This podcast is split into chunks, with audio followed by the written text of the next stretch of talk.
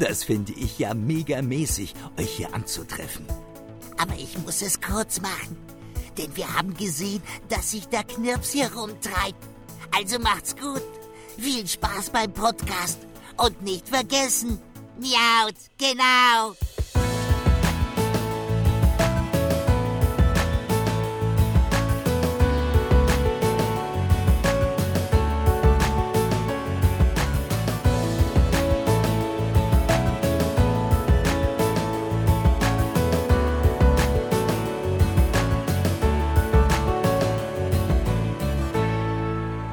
Hallo und herzlich willkommen zu dieser neuen Episode von Miauts Genau, dem deutschen Pokémon-Podcast. Mein Name ist Dominik und zu dieser ganz besonderen nostalgischen Episode, zu diesem äh, nostalgischen Ritt, habe ich hier bei mir jemanden im Auzi-Ballon, der, ja, ich würde, ich, ich hätte ihn ja fast anmoderiert als den zweifachen amtierenden Nerdquiz-Champion, aber in dieser Runde würde ich jetzt erstmal sagen, ein, ein, ein großer Nostalgiker und Freund von, äh, ja, den kleinen und großen Taschenmonstern. Deswegen begrüße ich ohne weitere Umschweife den lieben Wirt. Hallo. Hi, moin, herzlich willkommen. Hi. Das ist jetzt mein Podcast. Ich habe den jetzt übernommen. ja, wunderbar. Äh, für, für, die, die sich jetzt fragen, okay, Wirt, Moment, ist das ein, ist das ein Arenaleiter? Moment, das war doch der für den Top 4? Nee, das war doch irgendwie der Käfersammler auf Route 5. Ähm, magst du dich einmal noch mal kurz vorstellen? Äh, wer bist du? Was ist dein Pokémon-Background? Und äh, ja, was verbindet dich mit den, mit den Taschenmonstern? Ähm, hi, ja, ich bin Wirt. Ich äh, bin Moderator wie auch Games-Redakteur bei den Rocket Beans TV, bei den Rocket Beans, also 24-7-Sender mhm. auf YouTube und Twitch. Ähm, habe da unter anderem auch viel über Pokémon gesprochen auf dem Sender, bin Nerdquiz-Champ, mhm. wie du es schon vorhin erwähnt hast. Und äh, wie soll ich sagen, äh, ich mache die ja, diese unglücklich glückliche Pokémon Nuzlocke-Reise mit meinem äh, geschätzten Kollegen Ilias, wo wir sehr viele mhm. Fails haben, sehr viel lachen, sehr viel weinen, aber sehr viel Spaß auch haben. Und ähm, ich glaube, da sind wir dann bekannt von. Ja, gerade im, gerade im Pokémon-Kosmos, in, in Nuzlocke-Challenges und so weiter, das ist, äh, das kann schon eine ziemlich nervenaufreibende Sache sein. Äh, was sind so, wenn ich das mal so in den Raum werfen darf, deine, deine, deine top haarsträubenden Momente irgendwie, die du in den bisherigen Abenteuern in Pokémon da bei den Nuzlocks äh, bisher hattest? Ähm, ist tatsächlich aus der ersten Staffel. Wir haben mit ähm, Heart Silver Soul Gold angefangen und das war jetzt, ich, ich, ich glaube, das war jetzt bei Kai, bei dem Arenaleiter Kai, da hatte er ein Dumbherplex gehabt und dieses Dumbherplex hat fast unser gesamtes Team totgestampft. Das war eine der haarsträubendsten Folgen überhaupt. Ähm, wir sind mit, blauen, mit zwei blauen Augen und allen gebrochenen Knochen davongekommen. Ähm, so würde ich es bezeichnen. Das war. Es hat uns geprägt. Ich habe daraufhin dann ein, ein Tributvideo gemacht zu unseren gefallenen Pokémon mhm. in Anspielung auf Metal Gear Solid 5 und ähm, wir haben dann ein neues Logo gegründet, der Diamondmon. Es ist so viel passiert, aber das war so einer der, der wichtigsten Momente, weil wir vorher dann immer so, ja, Arena-Leiter, ja, ist ja alles ganz einfach, Nuzlocke, äh, ist ja kein Problem.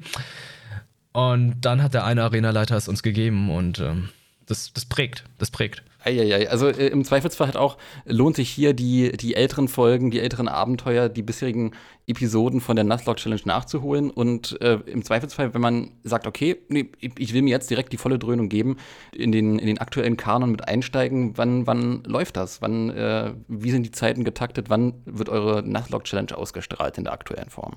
In der aktuellen Form läuft sie jeden Mittwoch ab 17 Uhr, zwei Stunden lang spielen mhm. wir dann, jede Woche. Mhm. Im Moment spielen wir die Smaragd-Edition. Wir spielen gerandomized und im Nuzlocke-Modus, für einige, die nicht wissen, was randomized heißt und Nuzlocke, ähm, wir spielen Pokémon mit Permadeath. Das heißt, die Pokémon, die besiegt werden, müssen auch freigelassen werden. Mhm. Und äh, randomized heißt, dass die Pokémon in den Routen, die sonst zu fangen sind, nicht, zu, nicht da sind, sondern es könnten andere sein.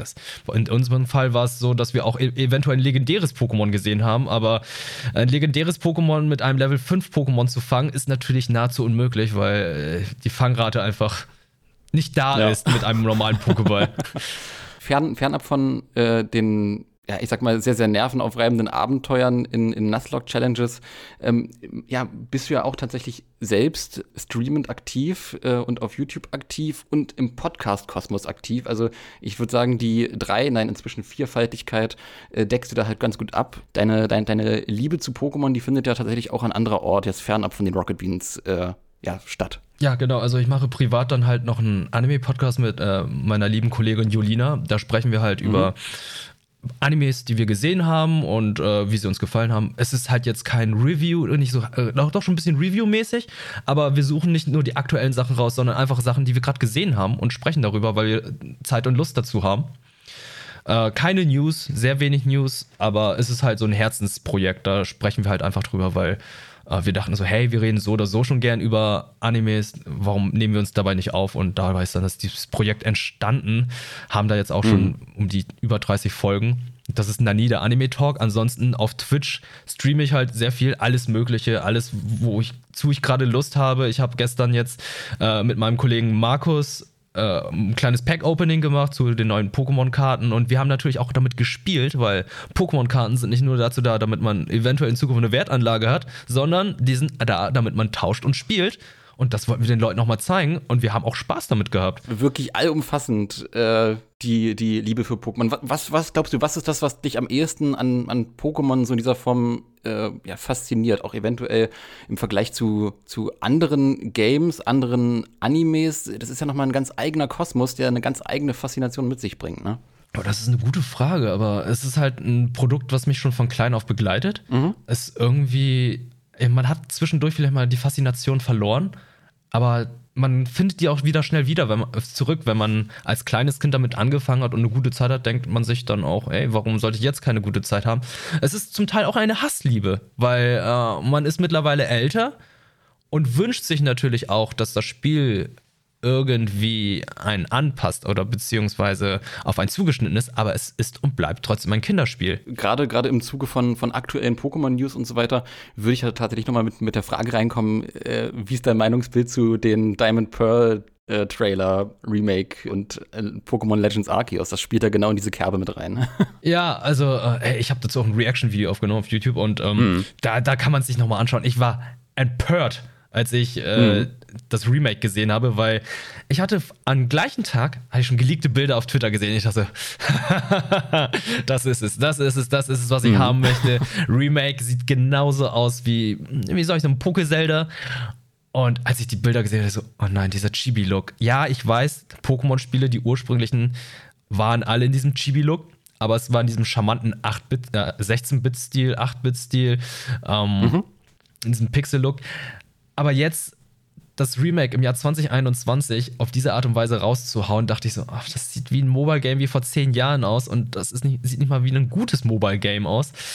Das hat mich so geschockt, als ich das gesehen habe, weil ich da so, hey, die geleakten Bilder sahen so vielversprechend aus, die könnten nicht gefaked sein. Und dann kam da das Pokémon Legenden und ich dachte so, oh, das ist es, das ist es, das ist dieses Poké-Zelda, was ich gesehen habe. Das ist dieses Open-World-Pokémon, ja, wovon mhm. ich immer gesprochen habe, was ich mir gewünscht habe, seitdem ich Zelda gesehen habe, was ich mir gewünscht habe, als ich Pokémon Schwert und Schild gesehen habe. Genau das mhm. ist es. Äh, aber da bin ich jetzt sehr skeptisch, muss ich sagen. Vorsichtig skeptisch, aber freue mich auch drauf, weil ähm, die grafische Leistung schafft die Switch, glaube ich, nicht mehr wirklich. ja, es ist, äh, es gibt auch diverse Gerüchte über eine Switch Pro, die eventuell kommen könnte, kommen würde. Die Generation 4 ist ja bei mir so ein bisschen, ja, die erste Generation letzten Endes, die ich geskippt habe bei Pokémon. Jeder Pokémon-Fan verliert so ein bisschen äh, ab einem gewissen Punkt äh, einen Bezug zu einer Generation. Von daher habe ich da auch so einen sehr unemotionalen, trockenen Blick auf diese Remakes. Oh, ähm, bei dir auch? Du ebenfalls? Ist bei mir gar genauso. Ja, bei mir, die vierte, Ach, Edition, die vierte Generation ist die, die ich auch geskippt habe. Aktuell bin ich ja dabei, die nachzuholen. Äh, ist es bei dir genauso oder? Oder ist es noch auf dem Pile of Shame? nee, nicht mal das. Also ich hatte äh, vor vielen Jahren mal gedacht, okay, hole ich mal nach. Mhm.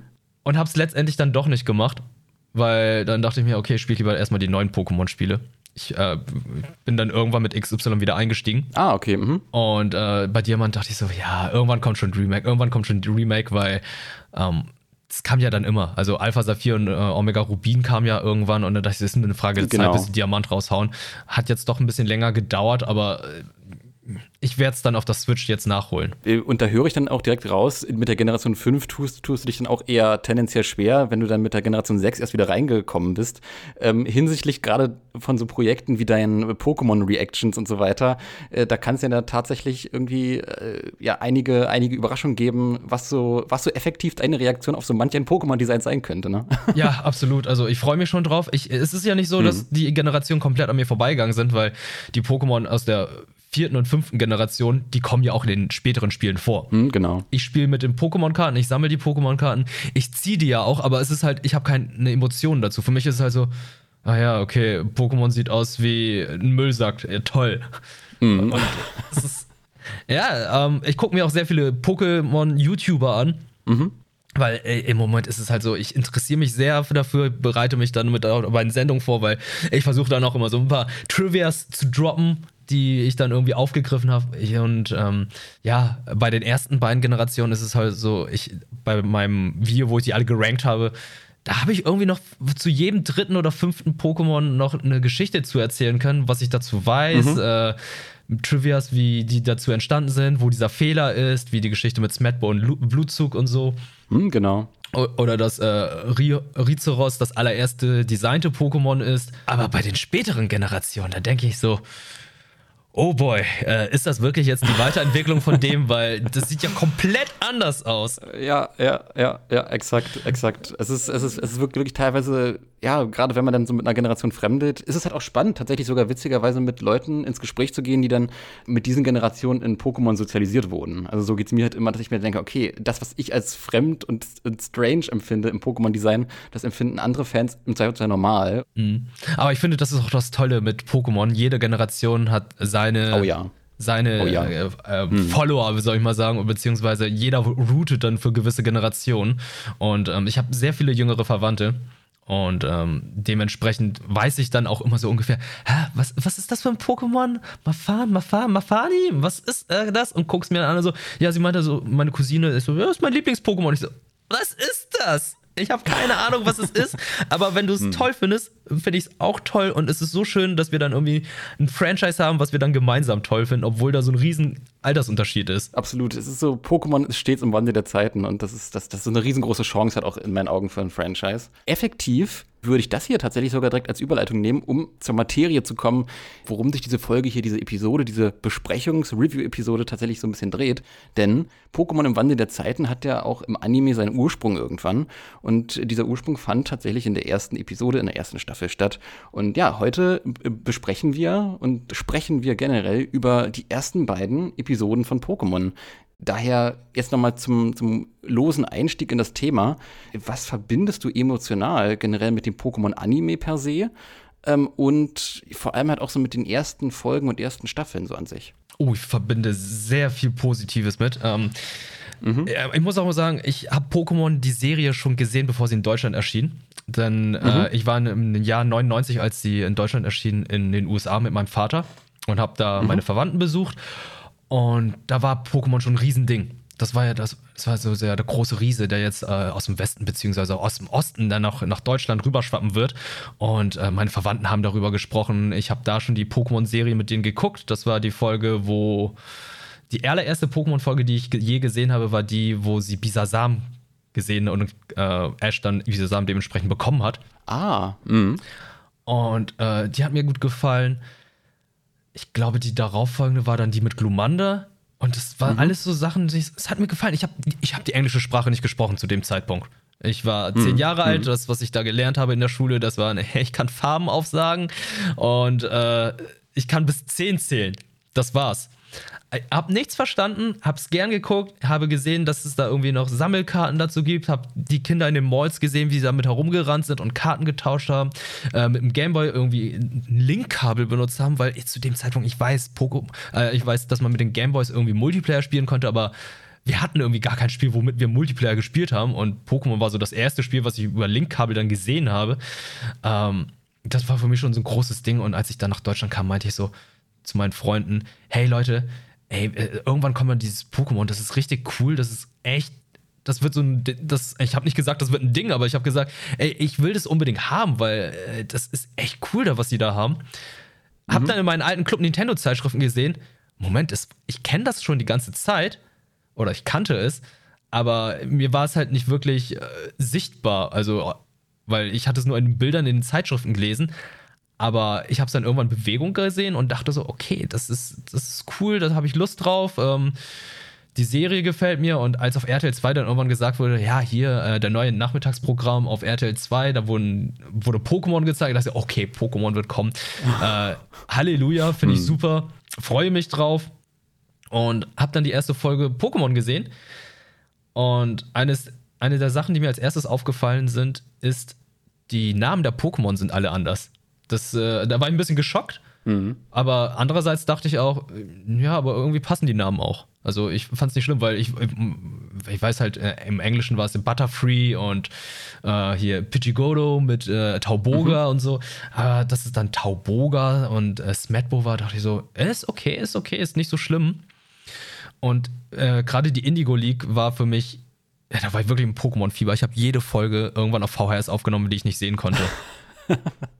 Oh Gott, ja, das, das, das fühle ich sehr. Es ist äh, auch, auch mit den Pokémon-Namen. Das ist äh, also vielen, vielen Leuten, die halt hier in Deutschland dann das erste Mal dann äh, die deutsche Sozialisierung dann auf, auf Pokémon bekommen haben mit der deutschen Lokalisierung. Denen ging es halt so wie mir, dass man dann auch irgendwo ein Pokémon-Poster hatte, wo dann auf einmal äh, ja, keine Ahnung, die Pokémon-Namen auf Englisch standen und dann so, hä, aber das heißt doch Mauzi, warum steht denn da Meowth? So gar nicht Englisch sprechen könnend. ja. Ähm, das ist äh, die unterschiedlichen Namen.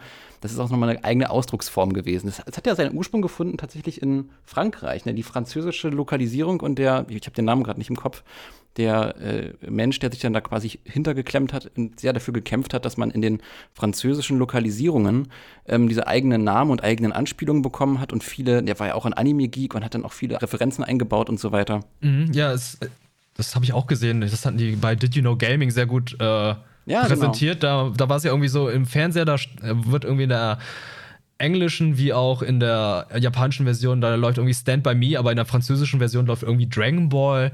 Und der französische Lokalisierer hat sich auch dafür eingesetzt, dass die Namen halt angepasst werden, weil wir können die unter Genau. anderem nicht richtig aussprechen, beziehungsweise wir haben keinen Ja. Bezug dazu.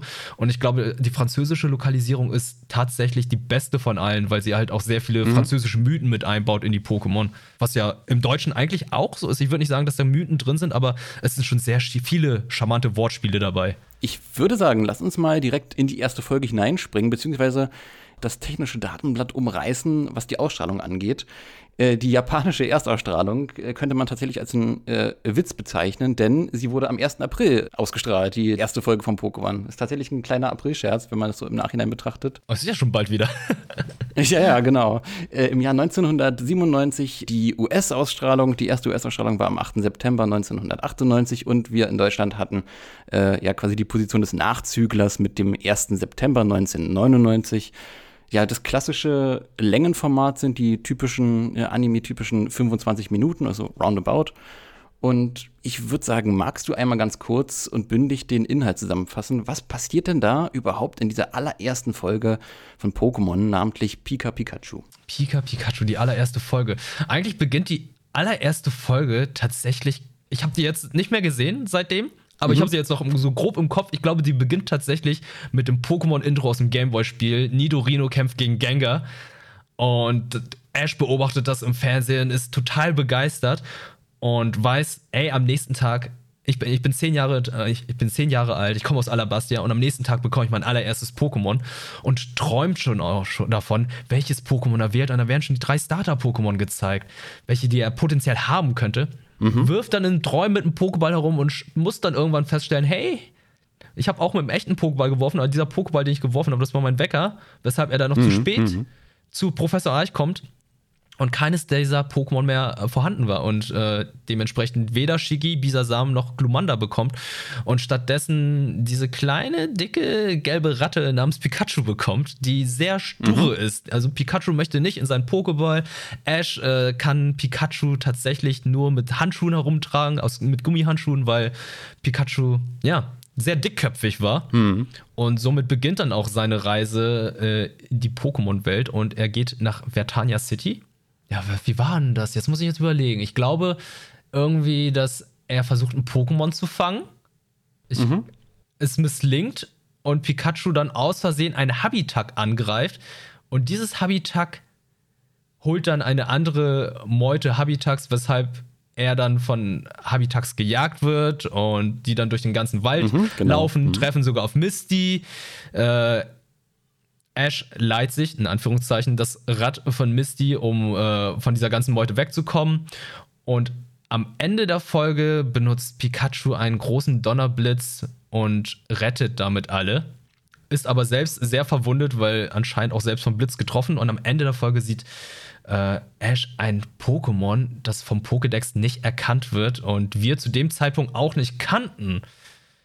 Und das war Ho-Oh. Und das war, glaube ich, dann auch das Ende der Folge. Ja, ja, exakt. Also äh, generell eine sehr, sehr klassische Startformel, will man fast meinen. Also eine klassische Auftaktformel für ein neues Abenteuer, ähm, für diese ja, neue Heldenreise des neuen Protagonisten in diesem neuen Anime.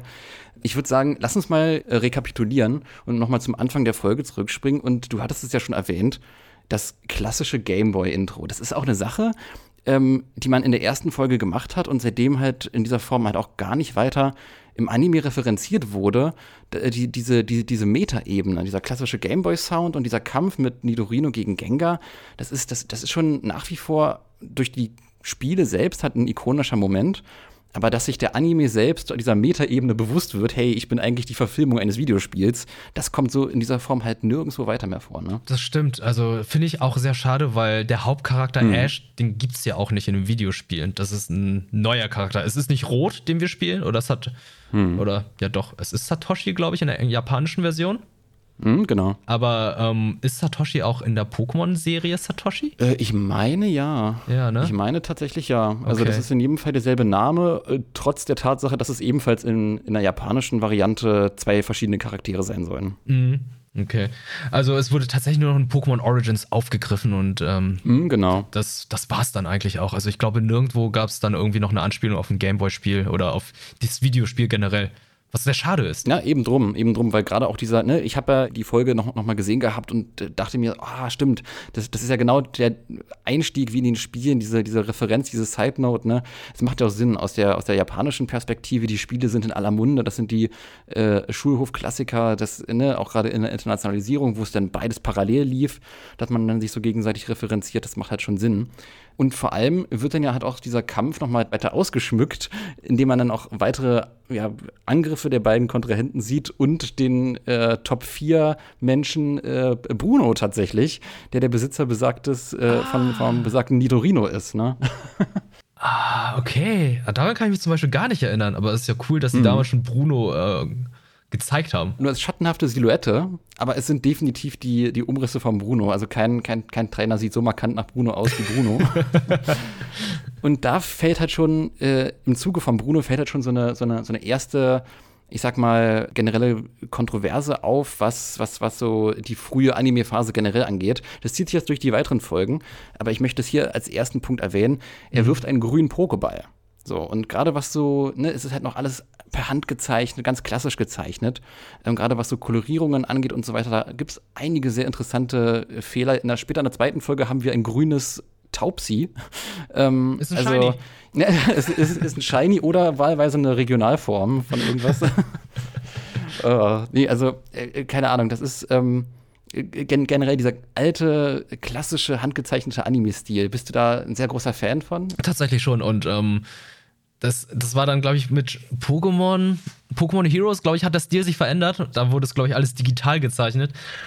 Und, und da, da merkt man halt auch den Unterschied. Also ich mag halt dieses glatt polierte nicht. Also gerade auch bei Animes mag ich es halt, wenn mh, wenn es halt so noch ein bisschen rau ist, dass sie wirklich nach also dass da wirklich auch menschliche Fehler drin sind, das macht es ja so besonders. Gerade im Hintergrund finde ich das immer sehr schön, wenn man merkt, Alter, Ja. das ist halt auch so Pinsel und so gezeichnet. Ja, exakt, ähm, exakt. Das ist, es ist fassbarer. Und äh, das Digitale, ich, es, ähm, viele machen das natürlich auch sehr gut, aber gerade in japanischen Animationen sind äh, digitale Zeichnungen halt nicht so schön. Also es ist äh, meist Mhm. gerade in Serien, die dann auf unendlich ausgelegt sind, wie Pokémon, auf unendliche Folgen, die dann auch irgendwie wöchentlich produziert werden. Es muss schnell gehen. Mhm. Es ist äh, dementsprechend auch nicht so schön. Was mir dann noch ebenfalls aufgefallen ist, ich glaube, das ist eine sehr, sehr persönliche Sache, tatsächlich jetzt durch die vorherige Podcast-Episode, witzigerweise, die heute rausgekommen ist, das Interview mit äh, Michael Schwarzmeier, mit dem Synchronsprecher vom Erzähler in Pokémon, dass ich es nicht mehr abstellen kann, äh, Michael Schwarzmeier vor Augen zu sehen, wenn, wenn der Erzähler in Pokémon äh, agiert. Hier am Anfang haben wir tatsächlich auch Michael Schwarzmeier als Erzähler, der dann, ja, und die Welt der Pokémon und Ash ist zehn Jahre alt. Und, äh, äh, äh.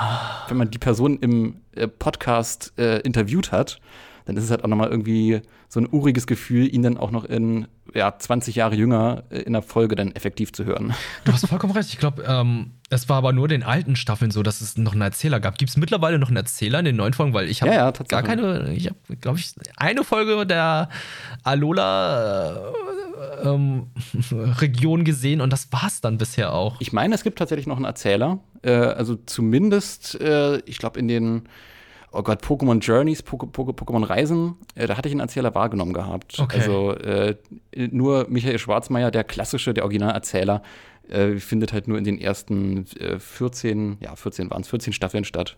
Nur 14 Staffeln. ja, nur 14 Staffeln in Anführungsstrichen. Keine Ahnung, wenn du so in diese äh, Zimmerphase von Ash, ne, er steht da im Zimmer, er guckt Fernsehen, du, äh, ja, dich, dich da reindenkst, was, was geht da in dir vor? Was sind da Punkte, die dir hängen geblieben sind, nochmal effektiv? Ja, ich bin zehn Jahre alt, er ist zehn Jahre alt. Warum kann ich das nicht machen? Das, ja, sehr schön. das war so der Punkt. Ja, und ja. ähm, ey, das ist. Ach, ich, ich weiß nicht, das war, das war schon eine Faszination, da hast du ja schon alles aufgebaut. Das ist eine Welt, in der diese coolen Monster leben, die man halt fängt und Mhm. dann zusammen kämpft und äh, dass man als Zehnjähriger durch die Welt reist. Äh, das ist. Ach, das ist alles so cool. Das ist natürlich nahezu unmöglich, wenn man sich wenn man bedenkt, wie klein und dumm man als zehnjähriges Kind war. Äh, dass der, der kleine Junge da jetzt alleine um die Welt reist, das ist äh, unvorstellbar, aber auch wiederum sehr cool. Und das wünscht man sich ja irgendwie auch. Und äh, das Ja, ist dann so eine ja, Sache. ja. Ich, ich habe ja erst die Serie gesehen und dann irgendwann die Gameboy-Spiele und dachte mir dann auch, ah, das, das möchte ich irgendwann auch mal nachspielen, weil ich wusste, irgendwann Mhm. kommt das Spiel und ich möchte das Spiel haben. Wir erfahren dann direkt, dass es drei Starter gibt zum Anfang. Bisasam, Glumanda und Shiggy. So, und jetzt die obligatorische Frage. Du, du hast schon gesagt, du bist in Gedanken, wenn du das siehst, wenn du das vor Augen hast, wieder zehn Jahre alt. Dann spielen wir das Spiel mal durch. Äh, welche Entscheidung triffst du? Also ich habe mich genauso entschieden wie Ash. Ich glaube, Ash hatte sich Mhm. damals für Shiggy entschieden und das gleiche war auch bei mir so. Ich habe mich für Shiggy entschieden. weil? Weil Shiggy das coolere Pokémon ist? Oder weil es stärker ist? Oder? Ich mochte schon immer Schildkröten. Äh, Großer Ninja Turtles-Fan gewesen. Oder bin es immer noch. Und äh, Shiggy ist halt. Shiggy sieht am süßesten aus. Also, es ist, wie gesagt, eine Schildkröte mit Eichhörnchenschwanz. Deswegen hatte ich irgendwie Lust auf. Äh, Glumanda war natürlich ganz nah dran. Glumanda war so. Die, die Entscheidung stand zwischen Glumanda und Shiggy. Und dann dachte ich so, ey, schwierig. Bisasam war für mich schon irgendwie raus. Ich weiß auch nicht warum. Also, aber ja, ich habe mich dann doch für äh, Shigi entschieden, weil ich dachte, ey, das Ding wird zu einer Schildkröte, einer großen Schildkröte mit zwei Kanonen auf dem Rücken. Also, badass. Obwohl ein Drache natürlich auch mega geil ist. Also, es ist. Ja, eben, es, eben. Es ist, wie soll ich sagen, das ist eine 50-50-Entscheidung, aber vielleicht war es doch wieder eine 50,5 und 49,5 Entscheidung. Ich glaube, der Anime in den späteren Folgen hat ja auch gerade durch die, wie hieß die, Shiggy-Meute mit den coolen Die Sonnenbrillen Shiggy-Meute.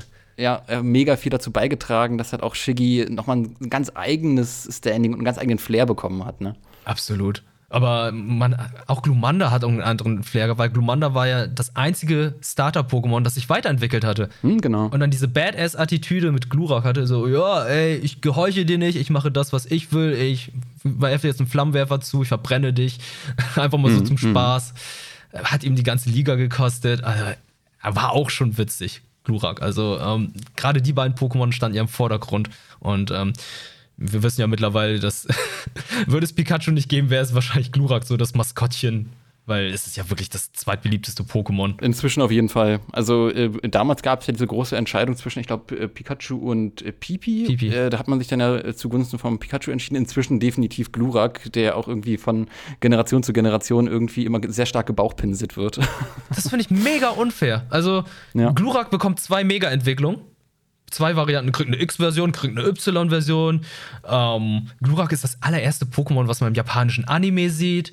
Glurak wird auch, äh, ist auch das Lieblings-Pokémon von dem Schöpfer. Also es ist so klar, dass Glurak halt äh, eine Sonderbehandlung bekommt. Aber Mhm. kein Glumanda in Pokémon-Legenden zur Auswahl am Anfang. Wo wir gerade hier bei den Startern sind und Pokémon äh, Legends schon, schon angeschnackt haben, bevor wir die Besprechung gestartet haben, nochmal ganz kurz dieser kleine Rückschritt dahin. Welcher von den drei Startern äh, wird es bei dir sein? Oh, ich glaube, es wird Feurigel. Feurigel Mhm. ist mein Lieblings-Starter-Pokémon aus der Johto-Edition. Bei dir? Tendenziell eher Ottero, weil ich äh, äh, Admurai ziemlich cool finde. Und äh, ja, die anderen beiden, also ich habe halt gra- gerade durch meine Liebe für Feurige und auch für Bouts ähm, diese beiden Pokémon in den vorherigen Spielen sehr, sehr fokussiert. Und da ist so, hey, ich will jetzt nicht noch mal auf einen der beiden offensichtlichen Entscheidungen für mich gehen. Ähm, dann nehme ich dann doch Ottero. Mhm. Ich finde es schade, dass die nicht äh, Foxy genommen haben, weil Foxy auch sehr gut reingepasst hätte in dieses Setting. Oh ja. Mit Quajutsu am Ende. Aber mir wurde ja auch erklärt, warum ein Feurigel dabei ist, weil ein, ein Tonuptu angeblich ein Shogun darstellen soll. Also da gibt es ja viele Theorien, viele, viele Memes auch, warum da irgendwie äh, Feurige reinpasst oder nicht reinpasst. Ich habe mich auch gewundert. Ich meinte so, okay, ja gut, ähm, hier bei ähm, ähm, Ottero macht es natürlich Sinn, was am Ende kommt. Da Ja. kriegt man Samurai, bei Bouts kriegt Ja. man einen Bogenschützen. Und ich dachte so, warum ein Feuriegel? Was ist ein, ein buckelige große Ratte mit, äh, Mhm. mit Feuerkragen? Was soll das denn darstellen? Und dann hatten mir dann einige Leute im Chat und wie auch auf YouTube-Kommentaren geschrieben, ja, Feuriegel soll angeblich einen Shogun darstellen. Da gab es auch verschiedene Theorien von wegen, hey, äh, also die ich mitbekommen hatte, von wegen, ja, Feurige ist so symbolisch für äh, Entwicklung von den ersten Schießpulver-Geschichten und so weiter. Oh. Was auch so, okay, ja, basically ist das halt jedes Feuer-Pokémon. Eigentlich schon. Also dann würde ich auch tatsächlich eher Floink nehmen. Die Weiterentwicklung von Floink soll einen chinesischen Generalen darstellen, den Kriegsgott. Hm, genau. Es passt zwar nicht zu Japan, aber trotzdem ist es dann ein asiatischer Kriegsgott, wo ich meinte einfach so, okay, Guan Yu würde eventuell auch noch reinpassen, aber warum ein Feuriegel? Aber wenn die jetzt sagen, ist ein Shogun, ich sage, okay, ich nehme alles hin. Ich nehme alles zurück. Passt perfekt. Ja. Genau, bei den Startern im Anime, äh, da gibt es ja dann auch noch diese kleine Sequenz, wo die Mutter reinkommt und, äh, also in das Zimmer reinkommt und sagt, hey, ja, warum bist du noch wach? Ja, ich kann nicht schlafen, ne? Ich bin so aufgeregt, sagt den Ash. Ja, dann guck dir doch wenigstens das hier an und schaltet dann um auf das äh, Fernsehprogramm von Professor Eich. Da musste ich tatsächlich so ein bisschen denken daran, dass äh, Professor Eicher in den äh, Spielen der zweiten Generation eine eigene Radioshow hatte. Von daher vielleicht auch schon so ein bisschen die Radioshow inspiriert von dieser Fernsehsendung. Im Zweifelsfall ist es halt aber in jedem Fall, also fand ich so ein bisschen fragwürdig, okay, es ist abends, es ist spät abends, da sollten zehnjährige Jungs eigentlich schlafen gehen. Entweder ist das eine Dauersendung, die auf einem Professor Eich-Kanal dauerhaft in Unendlichschleife so ein bisschen wie Bernd das Brot wiederholt wird. oder, oder es ist wirklich eine sehr, sehr fragwürdige Zielgruppenentscheidung, dass man sagt, okay, ich mache Fernsehen für meine zehnjährige Audience äh, und pack das ins Spätabendsprogramm. Das, Hm, ja, ja, ja, das stimmt. Also, es ist sehr, sehr merkwürdig. Aber wir müssen auch generell fragen, warum schaut man sich Tierkämpfe im Fernsehen an? Ja, okay, das ist äh, die, die, die, diese große Grundsatzfrage. Ja, ja, genau. Ja. Ich würde sagen, ja, der verschlafene Ash, das ist ja halt auch so ein, so ein, so ein da wird er das erste Mal charakterisiert, so als dieser, hey, ich bin eher so impulsiv, dass äh, ja meine eigene Impulsivität mir halt auch was Dinge angeht, wo Planung erforderlich ist, im Weg steht. Ähm, ich bin so aufgeregt, ich bin so nervös, ich träume von Pokémon, äh, sehr, sehr emotionaler Charakter. Dieser ganze Charakteraufbau von Ash. Wie fandest du den, wenn du dich daran zurückerinnerst, in der, in der ersten Folge? Ich fand Ash ein bisschen anstrengend, weil er irgendwie so viel von diesem Loser-Charakter hatte. Der Typ, der zu spät kommt, der Typ, der keine Cheerleader-Gruppe hat, wie, äh, wie Gary. Ja, ja, jetzt kriegst du das Rest-Pokémon, also das, was übrig geblieben ist. Also du hast jetzt nicht irgendwie die Möglichkeit gehabt, das erste Pokémon zu wählen, was du haben möchtest, sondern ja, da waren andere Leute vor dir da, beziehungsweise da waren einfach, die waren einfach pünktlich. Ähm, er, er war halt eigentlich gibt Ash sehr gut den Charakter wieder, den wir eigentlich spielen. Wir sind eine Person, die ganz neu ist in dieser Welt und wir müssen theoretisch auch jedes Mal unser Pokédex rausholen, wenn wir da ein Pokémon sehen. Aber dann denke ich mir wiederum, du lebst da schon seit über zehn Jahren, du hast noch nie einen Taubsi gesehen? Ja, das ist halt auch gen ja, generell so eine Sache. Ähm, später, als dann äh, Ash und Pikachu durch die Gegend laufen, dann wird ja auch nochmal gesagt, äh, ja, äh, du kannst nur deinen eigenen Namen sagen. Äh, äh, das ist derselbe Charakter, der vor einem Tag äh, basically äh, Pokémon-Fernsehen geschaut hat, wo die Pokémon auch nur ihren eigenen Namen sagen, beziehungsweise Geräusche von sich geben. Also, äh, schwierig. ja, schwierig, aber hat man trotzdem hingenommen. Also man muss ja halt auch irgendwie dieses ganze Universum und die Welt halt auch für komplette Neulinge einführen. Und da ist es dann halt auch, ne, mit dem immer Namen sagen befremdlich und das muss dann auch angesprochen werden. Aber wo du Gary erwähnt hast, ne, er hat keine Cheerleader-Gruppe, der liebe Ash, sondern das ist ja die Cheerleader-Gruppe von Gary im Kontrast und Gary ist ja der Hochnäsige, ne, äh, die Repräsentation des Rivalen, den wir hier auch das erste Mal sehen. Mhm. Der verschlafene Ash kommt angerannt und Gary begrüßt ihn gleich zynisch und garstig mit abfälligen Sprüchen, während er von seiner Cheerleader-Gruppe ja angejubelt und angehimmelt wird. Diese, dieses komplett überzeichnete äh, von, von dem Rivalencharakter. Wie, wie findest du das generell? Gary hat sich ja auch im Laufe des Animes gewandelt, ne? Ich finde, Gary hat sich wirklich gut gewandelt. Äh, im Laufe des Animes, weil er vorher war wirklich dieser große, arrogante Schnösel, ja, total unsympathisch. Ähm, ja. Und im Nachhinein war Ash dann letztendlich der Typ, der unsympathisch war, wenn, wenn ich daran denke, wie er gegen Gary gekämpft hat, als er dann die Orange League gewonnen hat. So, ja, ich bin der Orange League Meister, ich werde dich sowas von fertig machen. Das ist kein Problem für den Orange League äh, Champion. Und Gary ihn einfach mit dem Evoli besiegt. Mhm, genau. Da dachte ich so, okay. Also, da hat ihm es einfach mal voll gegeben, so volles und aufs Maul. Und äh, Gary war auch irgendwie derjenige, der dann, wie soll ich sagen, er hat zehn im Gegensatz, zehn Ohren, im Gegensatz zu Ash, der nur acht Ohren hatte. Keine Ahnung, wie er das gemacht hat, aber er hatte zehn Ohren gehabt. Also, wenn ich irgendwann mal ein Ziel habe, dann möchte ich so sein wie Gary. Ich möchte nicht nur 8, sondern 10 haben. Ich möchte 120 Prozent geben. Wie, mm, wie Gary. Das, was hier angestrebt wird in der ersten Folge, ne, dieses, hey, das ist der Unsympath und das ist der Sympath, die Identifikationsfigur, das kippt ja dann wirklich irgendwann, wenn Gary mehr, mehr charakterlichen Input bekommt hier ist er dann sogar an der Stelle im Moment noch so überzeichnet, dass er sogar mit einem, ich hab's mir notiert, äh, äh, äh roten Cabrio davon fährt. Warte, er fährt mit einem roten Cabrio davon? Ja, ja, also er hat einen, er hat einen Fahrer, er hat einen Chauffeur, ähm, wird dann, nachdem er Ash diese Kampfansage gemacht hat, von diesem Chauffeur im roten Cabrio davon gefahren und äh, wird dann noch hin hinterrücks bejubelt, irgendwie von den Cheerleadern, die dann aus der Ferne ihm äh, zu, zu jubeln und anfeuern. Also, das ist so, so überzeichnet, so comichaft, das, das fühlte sich schon so ein bisschen an wie so ein Samstagmorgens-Cartoon an der Stelle. Es ist lustig, dass du sagst, mit Samstagmorgen-Cartoon sagst, weil ähm, hm. ich habe in den USA tatsächlich Pokémon Samstagmorgens gesehen. Ah, ah, okay, da passt es ja sogar. Sehr schön. Also einmal Krass. die Woche lief es am Samstagmorgen. Der äh, klassische Slot in Deutschland war ja tatsächlich äh, ja, nach der Schulzeit, ne? Das war ja so typisch nachmittags äh, früh Mhm. Typische Pokito und, und RTL 2 Phase. Der Pokito kam ja später, das war ja noch Vampy, oder? War es noch Vampy zu der Zeit? 99? Oh Gott, oh Gott, ja. Das, du triggerst gerade Nostalgie in mir. Das, äh, ah Gott, Vampy. Genau, Pokito kam, glaube ich, erst zwei, drei Jahre später, als dann Detective Con und Ranma da liefen. Aber zu dem Zeitpunkt war RTL 2 ist ja noch nicht wirklich bewusst, dass sie eventuell so ein großer Anime-Sender wären. Äh, genau, Cabrio, äh, äh, Professor Eich, genau, Professor Eich, der ist sich tatsächlich schon bewusst, dass Ash angemeldet war. Also es schien eine Anmeldung zu geben, denn er quittiert Ash, der da vor seinem Labor steht, mit, ähm, du bist ja hier doch noch erschienen, im Schlafanzug und so weiter. Also da scheint es tatsächlich auch eine Anmeldung gegeben zu haben, inwiefern auch immer. Und dann sind wir tatsächlich schon im Labor vom Professor. Äh, generell Professor Eich, sein Auftreten, äh, dieses typische Herzlich willkommen in der Welt der Pokémon.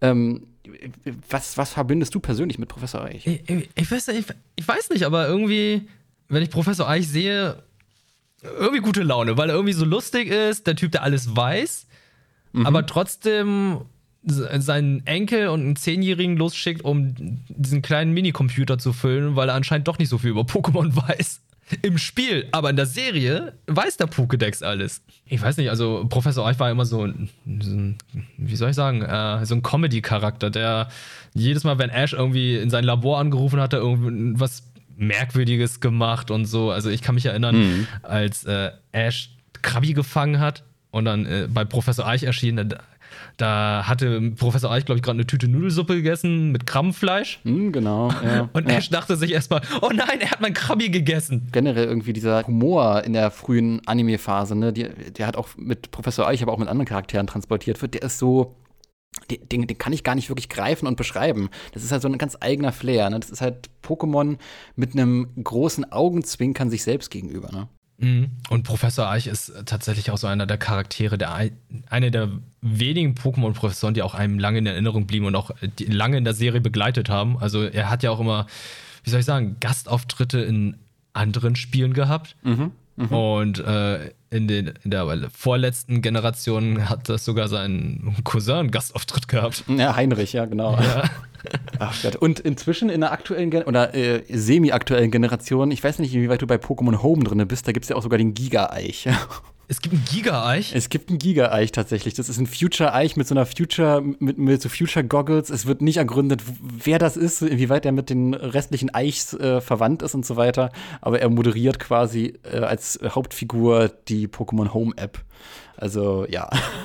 Ich sehe schon, ich, ja, absurd. Also so ein futuristischer Professor Eich mit sehr langen Haaren. Ja, Professor Eich äh, hier auch tatsächlich, ne, als Charakter, der dann Ash ja, die Pokémon gibt. Hier hat man halt auch so, so eine Art Slapstick-Humor, äh, wo dann Ash den einen Pokéball nach dem anderen nimmt und dann, oh, es ist leer, es ist leer, es ist leer. Da, da, da frage ich mich dann tatsächlich, warum? Also ist Professor eigentlich wirklich so ein, so ein Trollcharakter, dass er sich äh, seine Lebensfreude daraus bezieht, äh, kleine Kinder zu mobben? Insofern, dass sie, äh, also dass, dass, dass an, an der Apparatur leere Pokébälle sind, die wirklich so präsentiert sind und er erst wartet, hey, ne, er, er macht den Pokéball auf und oh, ja, oh, es ist leer.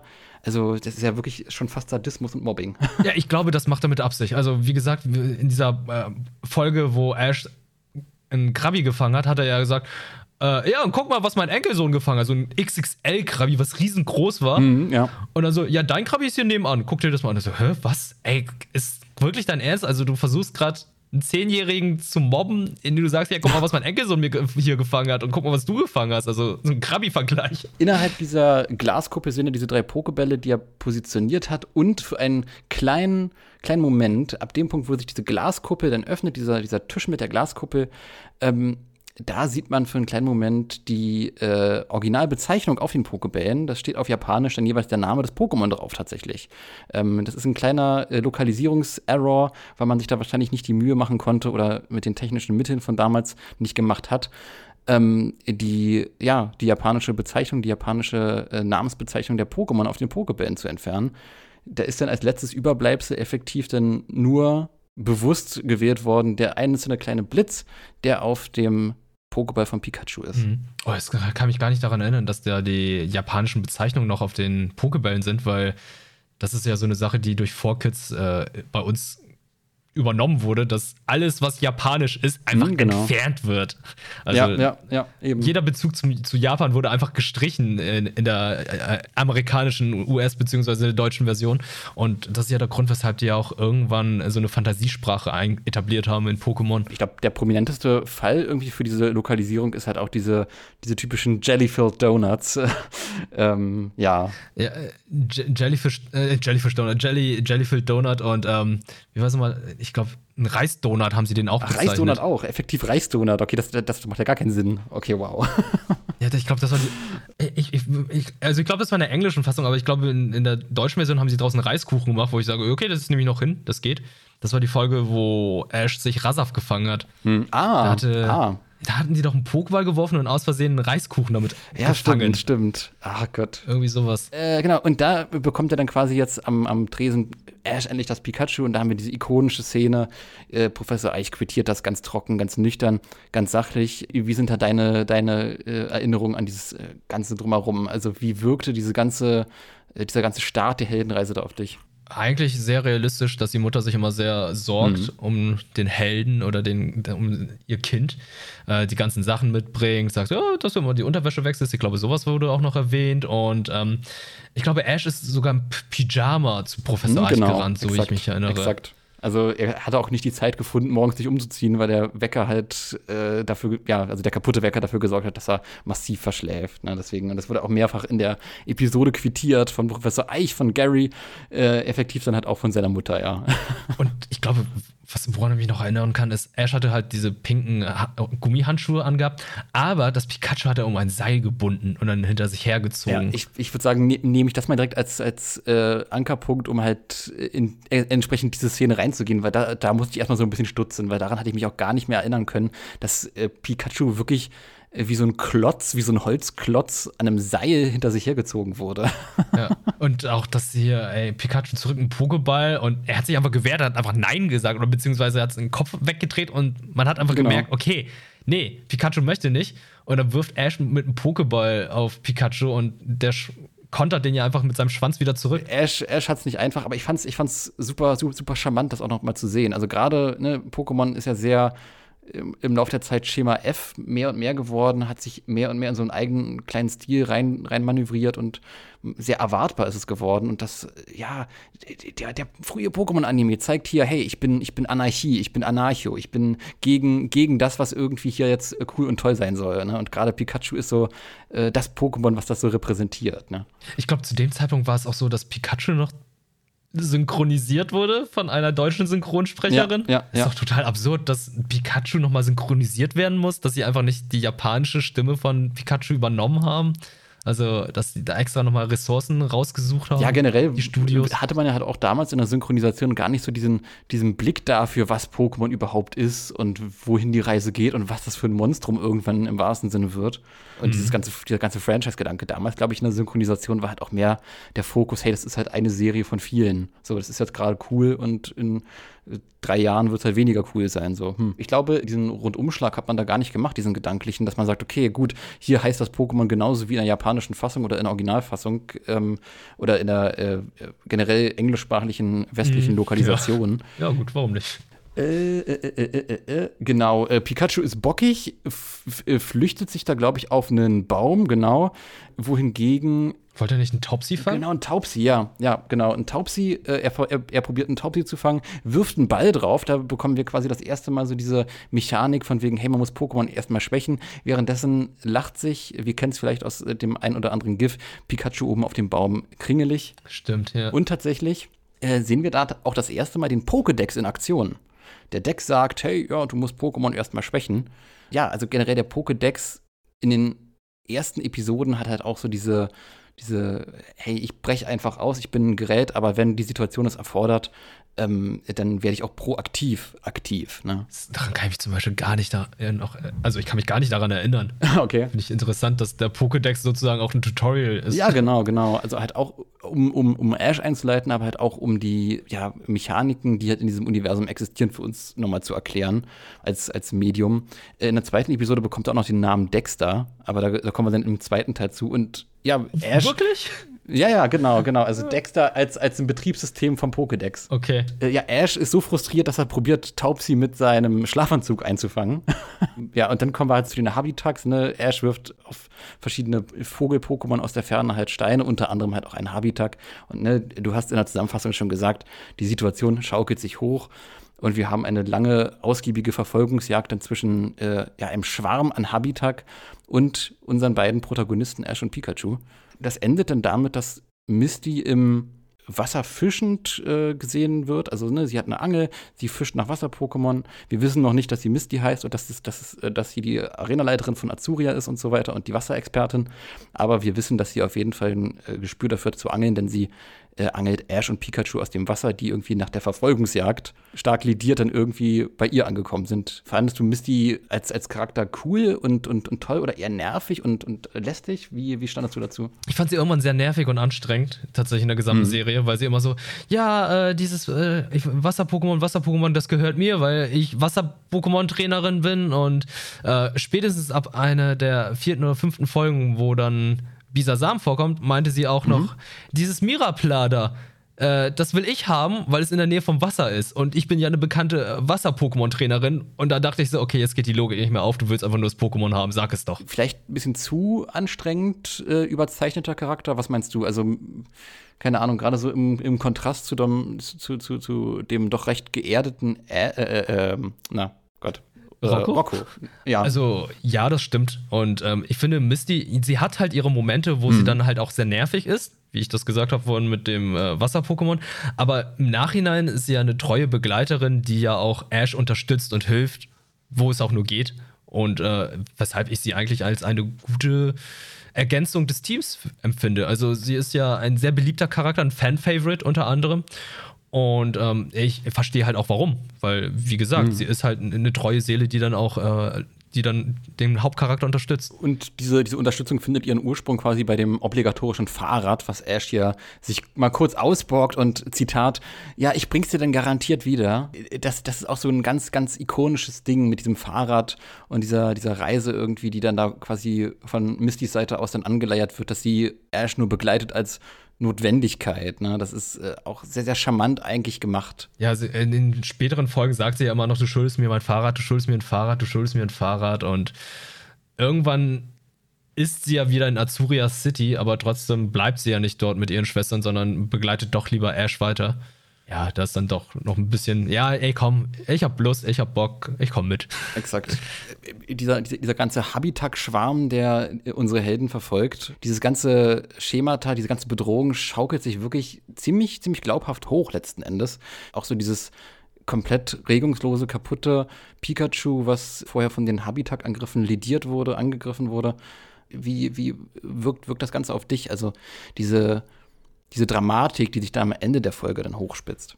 Ja, äh, du hast es eigentlich gut zusammengefasst. Also es ist mega dramatisch, so etwas, was man, glaube ich, in den späteren Folgen auch gar nicht mehr, ja, ja vielleicht doch, irgendwas ähnliches wiederfindet, aber ey, für eine Kindersendung und für die erste Folge war das schon echt viel. Das war schon sehr, sehr viel, was dann auf einen zukam. Und äh, ja, zum Glück äh, geht es ja alles gut aus. Pikachu liegt ja am Boden. Ash entscheidet sich dann, hey, ich stelle mich den Habitax in den, in den Weg. Doch was passiert dann? Ja, und dann dachte sich Pikachu, nein, ich stelle mich den ganzen Habitax in den Weg und mache dann Donnerblitz und fegt dann alle äh, Habitax weg.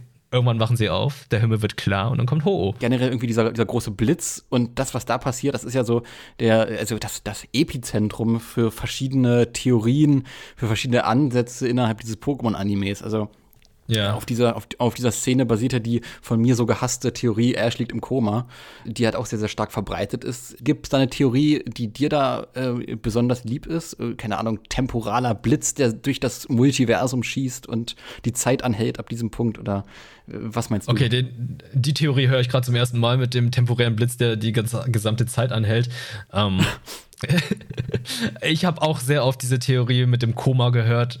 Ähm, bin auch kein Fan von, aber ist für mich so eine der plausibelsten Erklärungen.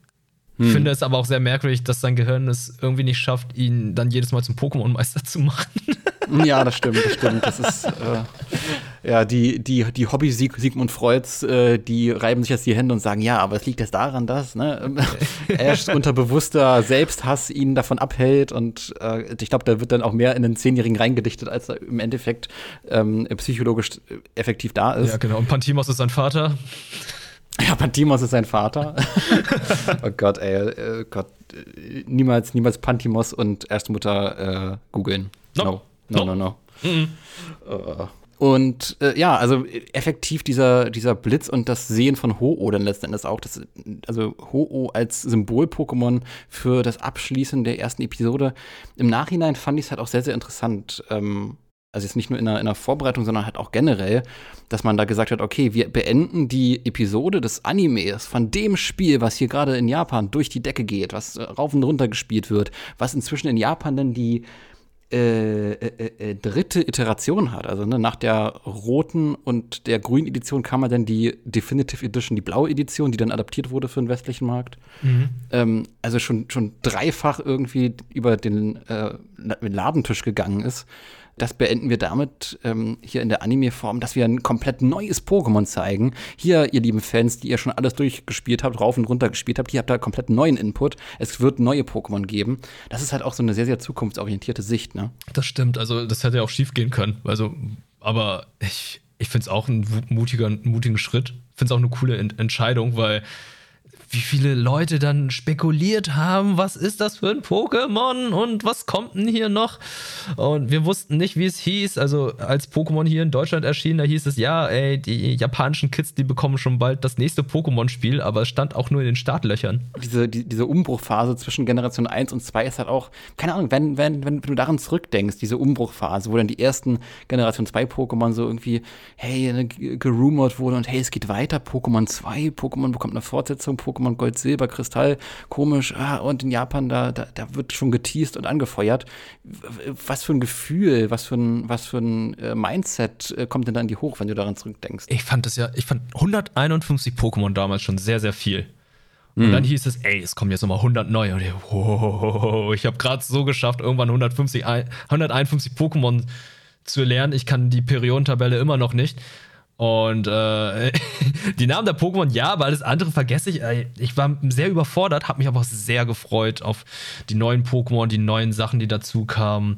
Äh, auch in jeder Folge der Indigo League, wo dann schon neue Pokémon gezeigt wurden, die es nicht in Kanto gab, habe ich mich gefreut.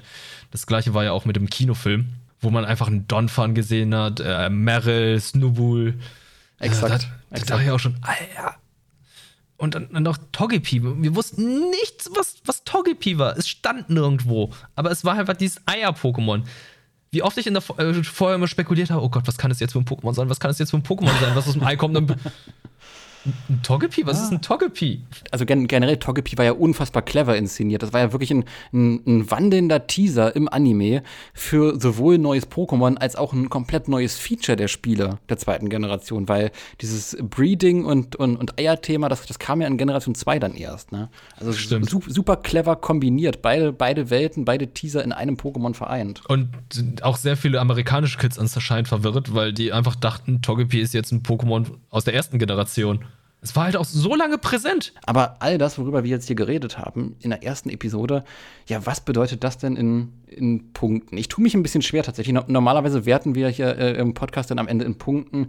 Bei so einem sehr nostalgischen Thema, oh, schwierig, schwierig da jetzt mit Punkten ranzugehen, mit einem Zehn-Punkte-System so knallhart zu sagen, ja, nee, äh, Stich strafe ich ab, da gibt es einen Punktabzug.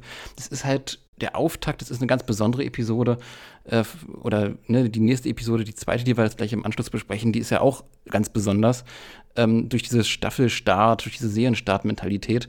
Deswegen ganz, ganz, ganz grob, ganz unverbindliche, total nostalgisch emotionale Punkte. Was, was wäre das bei dir? Boah, das ist echt schwierig. Also ich müsste jetzt in so eine mhm. Checkliste abgehen und ich würde einmal sagen, ey, Nostalgie, gleich am Anfang, Gengar versus äh, Nidorino, haben die schon alles richtig gemacht. Das ist schon ein Highlight.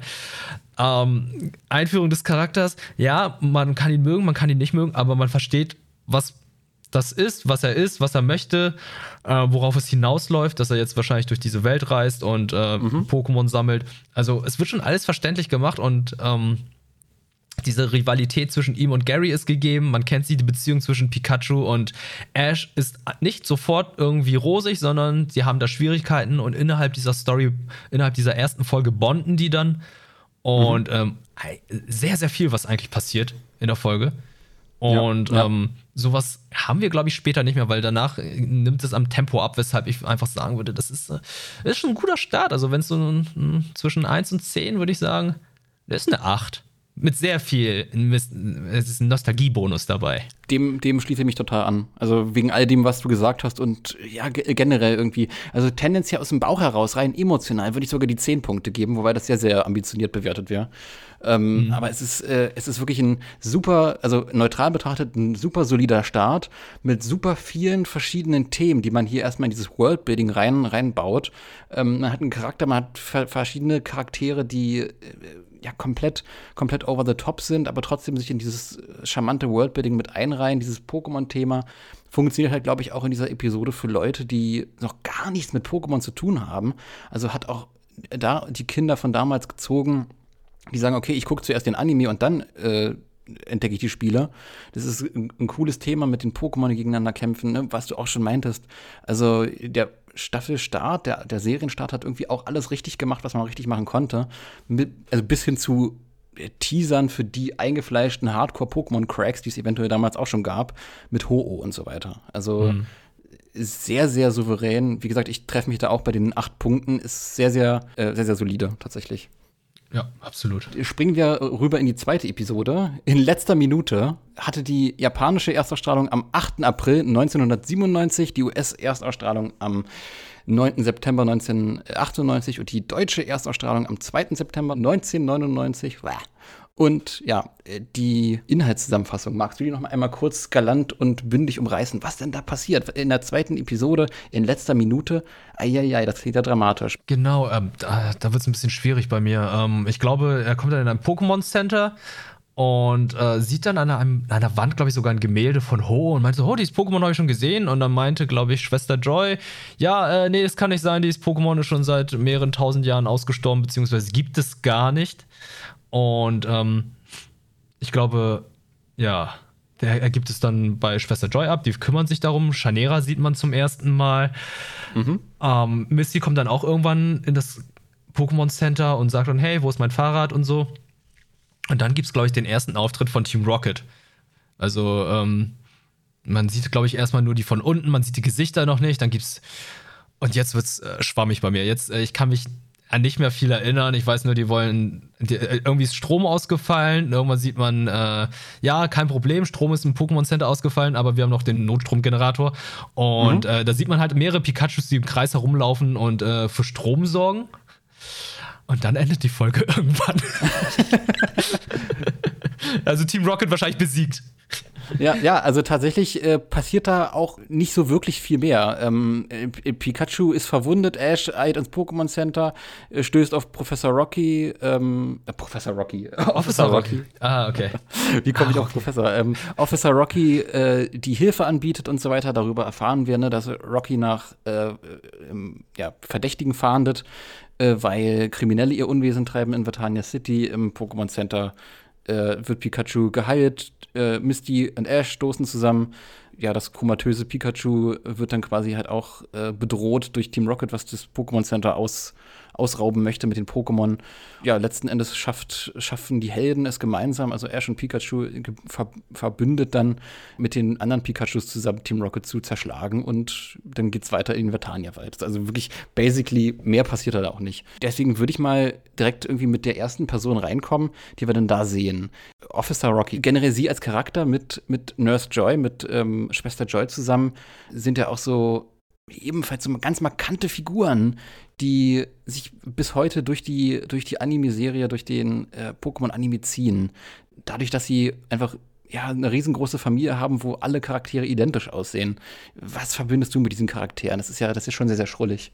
Ja, da hast du eigentlich schon sehr gut auf den Punkt gebracht. Das ist ein Running Gag, dass einfach alle Polizisten Rocky heißen und ja, und alle Schwestern sehen aus wie Schwester Joy. Die sehen sich alle ähnlich, bis auf, dass das Kreuz auf, äh, auf dieser, ich weiß nicht, dieser Kopfbedeckung einfach manchmal eine andere Farbe hat. Aber das war's mhm. dann auch. Also ich glaube, erst in den letzten paar Generationen, da haben sie sich am Design irgendwas gewagt und geändert. Aber ansonsten mhm. sehen die ja immer gleich aus. Die erscheinen auch in Pokémon-Filmen. Und jedes Mal, wenn äh, Rocco dabei ist und eine der Schwestern sieht oder eine der ähm, Kommissarin, äh, dreht er ein bisschen durch. Rocky und Joy sind halt auch sehr, sehr gemünzt dann auf die Reaktion von Rocco später. Dieser, dieser Slapstick-Humor, der sich dann durch den Anime zieht, der bündelt sich dann auch irgendwie so ein bisschen um diese ja, diese ikonischen, ja, ikonischen Charaktere, die als Supporting Characters dann hier funktionieren. Ne? Ja, und Chanera wurde eingeführt. Da haben wir auch dann gesehen, dass Chanera überwiegend im Krankenhaus arbeitet. Bisher hatte man ja, Schwester Joy hat auch nur gesehen gehabt hinter dem Tresen und die, die, diese App Apparatur in dem Spiel, die bedient wurde, wo dann die Pokebälle reinkommen. Aber Chanera mhm. war dort, ich glaube, tatsächlich dann auch erst in der gelben Edition dann aufzufinden. Genau, ja. Rocky fragt nach der ID von Ash und Ash hat letzten Endes dieselbe Reaktion, wie ich halt auch beim Schauen hatte. Von wegen, äh, wie ID, hä? Was? Äh, was? Es tauchte irgendein ID-System im Anime auf? What the heck? Und ja, das erpuppt sich dann, dann tatsächlich als der Pokédex, der die Trainer identifiziert und so ein bisschen das ablöst, was in den Spielen die Trainerkarte ist. Ne? Ah, äh, so eine Art Personalausweis. Ich, so, mm, genau. äh, so langsam kommt wieder was zurück. Ich glaube, sie hat dann noch geguckt, ob er wirklich ein Trainer ist, weil sie, wie du gesagt hast, nach äh, Team Rocket gesucht hat. Ja, ich, mm, mm, oh Gott, genau. ja, stimmt. Hast vollkommen recht. Und der Punkt, den du genannt hattest hinsichtlich Team Rocket, dass die äh, erstmal nur von, von, von unten zu sehen waren und nicht wirklich mit den Gesichtern erkennbar waren, äh, das ist tatsächlich auf, den, auf deren ersten Auftritt, der gar nicht deren erster Auftritt ist, äh, zu münzen, denn Es gibt Fahndungsbilder, es gibt Fahndungsplakate, die von den beiden überall rumhängen, unter anderem an der Polizeistation von Rocky. Und da sind die halt wirklich, als ob sie für dieses Fahndungsbild extra äh, gepostet hätten. Also ich glaube, James war mit einer Rose zu sehen und Jesse hat auch irgendwie in einer coolen, coolen Position. Team Rocket, die ja hier jetzt dann ihren ersten Auftritt haben. Man sieht einen, einen äh, Haken, der das Plakat weg, wegschnappt.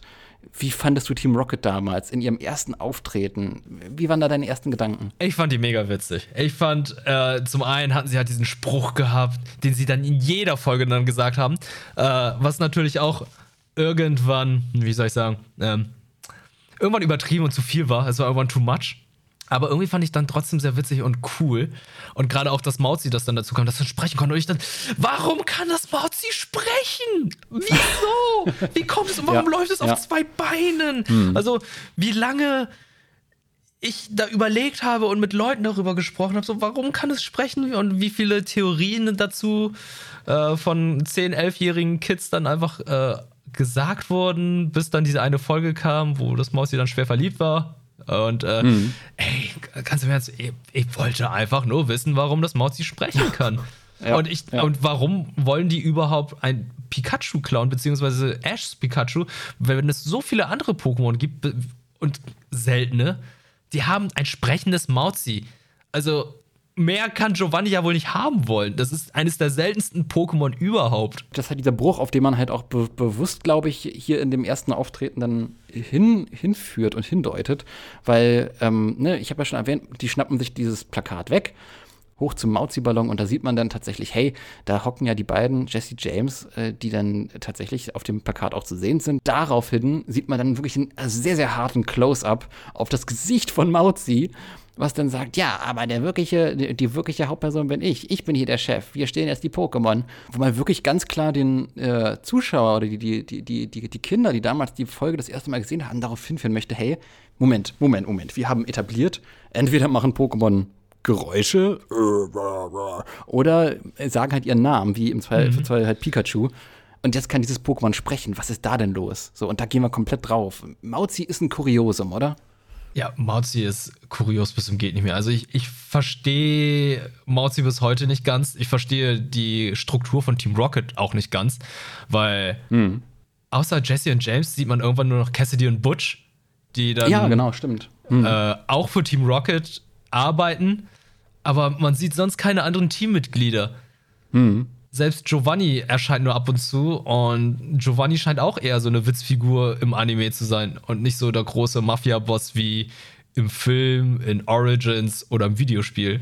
Das ist ja halt auch eine Sache, die bis heute so unfassbar schwammig gehalten ist. Auf der einen Seite ja, sie werden von ihm äh, ja, befehligt und Aufträge erteilt und so weiter. Auf der anderen Seite, ja, irgendwie sind die halt auch so auf eigener Faust unterwegs und machen Dinge, die ihm eigentlich so gar nicht gefallen. Also auch so eine ganz generelle Unklarheit, wie da, ja, so eine ja, Auftragslage, Aktionslage von, von Team Rocket herrscht. Ne? Ja, also ich blick da nicht, wie so unerfolgreich die auch jetzt jetzt seit Jahren unterwegs sind, kein einziges Pokémon gefangen, geklaut oder irgendetwas äh, für die Firma getan. Also äh, für die Firma, Anführungszeichen. Ja, ja. Also, ja. dass Giovanni die noch nicht entlassen hat. Interessant. Hier auch ist mir tatsächlich aufgefallen, äh, wie, wie naiv auf der einen Seite hier mit Team Rocket dann halt auch so, ein, so, ein, ja, so eine gewisse Widersprüchlichkeit hat auch einfach so salopp eingeführt wird. Auf der einen Seite zeigen wir halt ganz klar, hey, in Vertania City wird gefahndet nach Team Rocket. Äh, äh, der verwundete Ash Ketchum, der mit einem Pikachu durch die Straßen läuft, der wird angehalten von, von Rocky. Hey, du bist ja ganz schön verdächtig. Äh, ne, die Exekutive sucht hier nach den Verbrechern. Parallel dazu sehen wir, hey, am helllichten Tag fliegt einfach dieser total, äh, ja, suspicious äh, Mauzi-Ballon über, über Vertania City rum. Es ist, ja, äh, äh. Ja, also, also ganz merkwürdige Atmosphäre tatsächlich in der ersten, also in der zweiten Folge, weil so etwas haben wir ja nicht mehr, dass dann irgendwie die Polizei dann kommt und sagt, hey, habt ihr die Kriminellen gesehen, beziehungsweise, ey, ja, seid genau. ihr von Team Rocket? Ich, also was gibt's ja später gar nicht mehr. Also, ähm, ja, wundert ja. mich. Äh, was es später auch gar nicht mehr gab, ist, oh Gott, ich äh, komme jetzt hier von, von, von einer sehr, sehr strangen Szene ins nächste, denn tatsächlich, ne, da war noch Tag, ne, der Mauzi-Ballon flog, flog, am Tag umher und dann ist ja quasi äh, Officer Rocky mit Ash auf ihrem Motorrad unterwegs und dann sehen wir, okay, es ist Nacht, die ist schon eine ganze Weile unterwegs, scheinbar scheint Vertania City ziemlich groß zu sein und so weiter. Mit vollem Karacho rast dann Officer Rocky mit dem Motorrad in das Pokémon Center rein.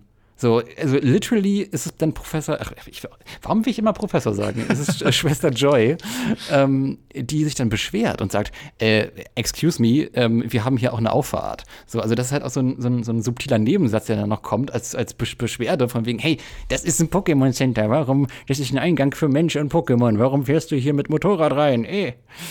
Ja, die wollten sie einfach ganz cool machen. Ich finde Officer Rocky auch irgendwie cool. Also es, äh, es, passt dann auch irgendwie zu ihr. Es ist nur so, okay, so, so, so ein rabiates Verhalten, so komplett out of nowhere, äh, haben wir halt so in dieser Form halt im Anime später gar nicht mehr so krass gehabt. Ne? Ja, aber ich glaube, das ist typisch mit solchen Animes, dass die dann am Anfang irgendwas etablieren oder machen, was dann im späteren Verlauf dann nicht mehr geht. Und äh, bei Pokémon wundert mich das tatsächlich nicht, weil wie viele Generationen gibt es schon Pokémon? Und äh, sagen wir, wann war die erste Folge? 97?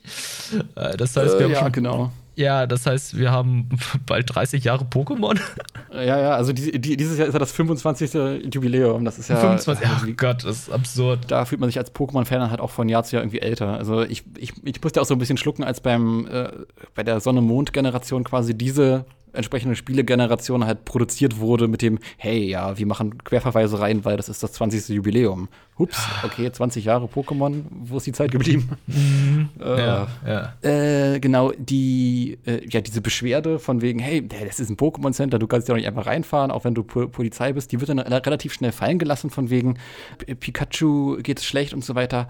Oh, es ist ein Pikachu. Dieser ganze Aufruhr und diese Größe von den Pokémon-Centern, da steht da, da in einem Widerspruch zu dem, was im Pokémon Center in den Spielen ist.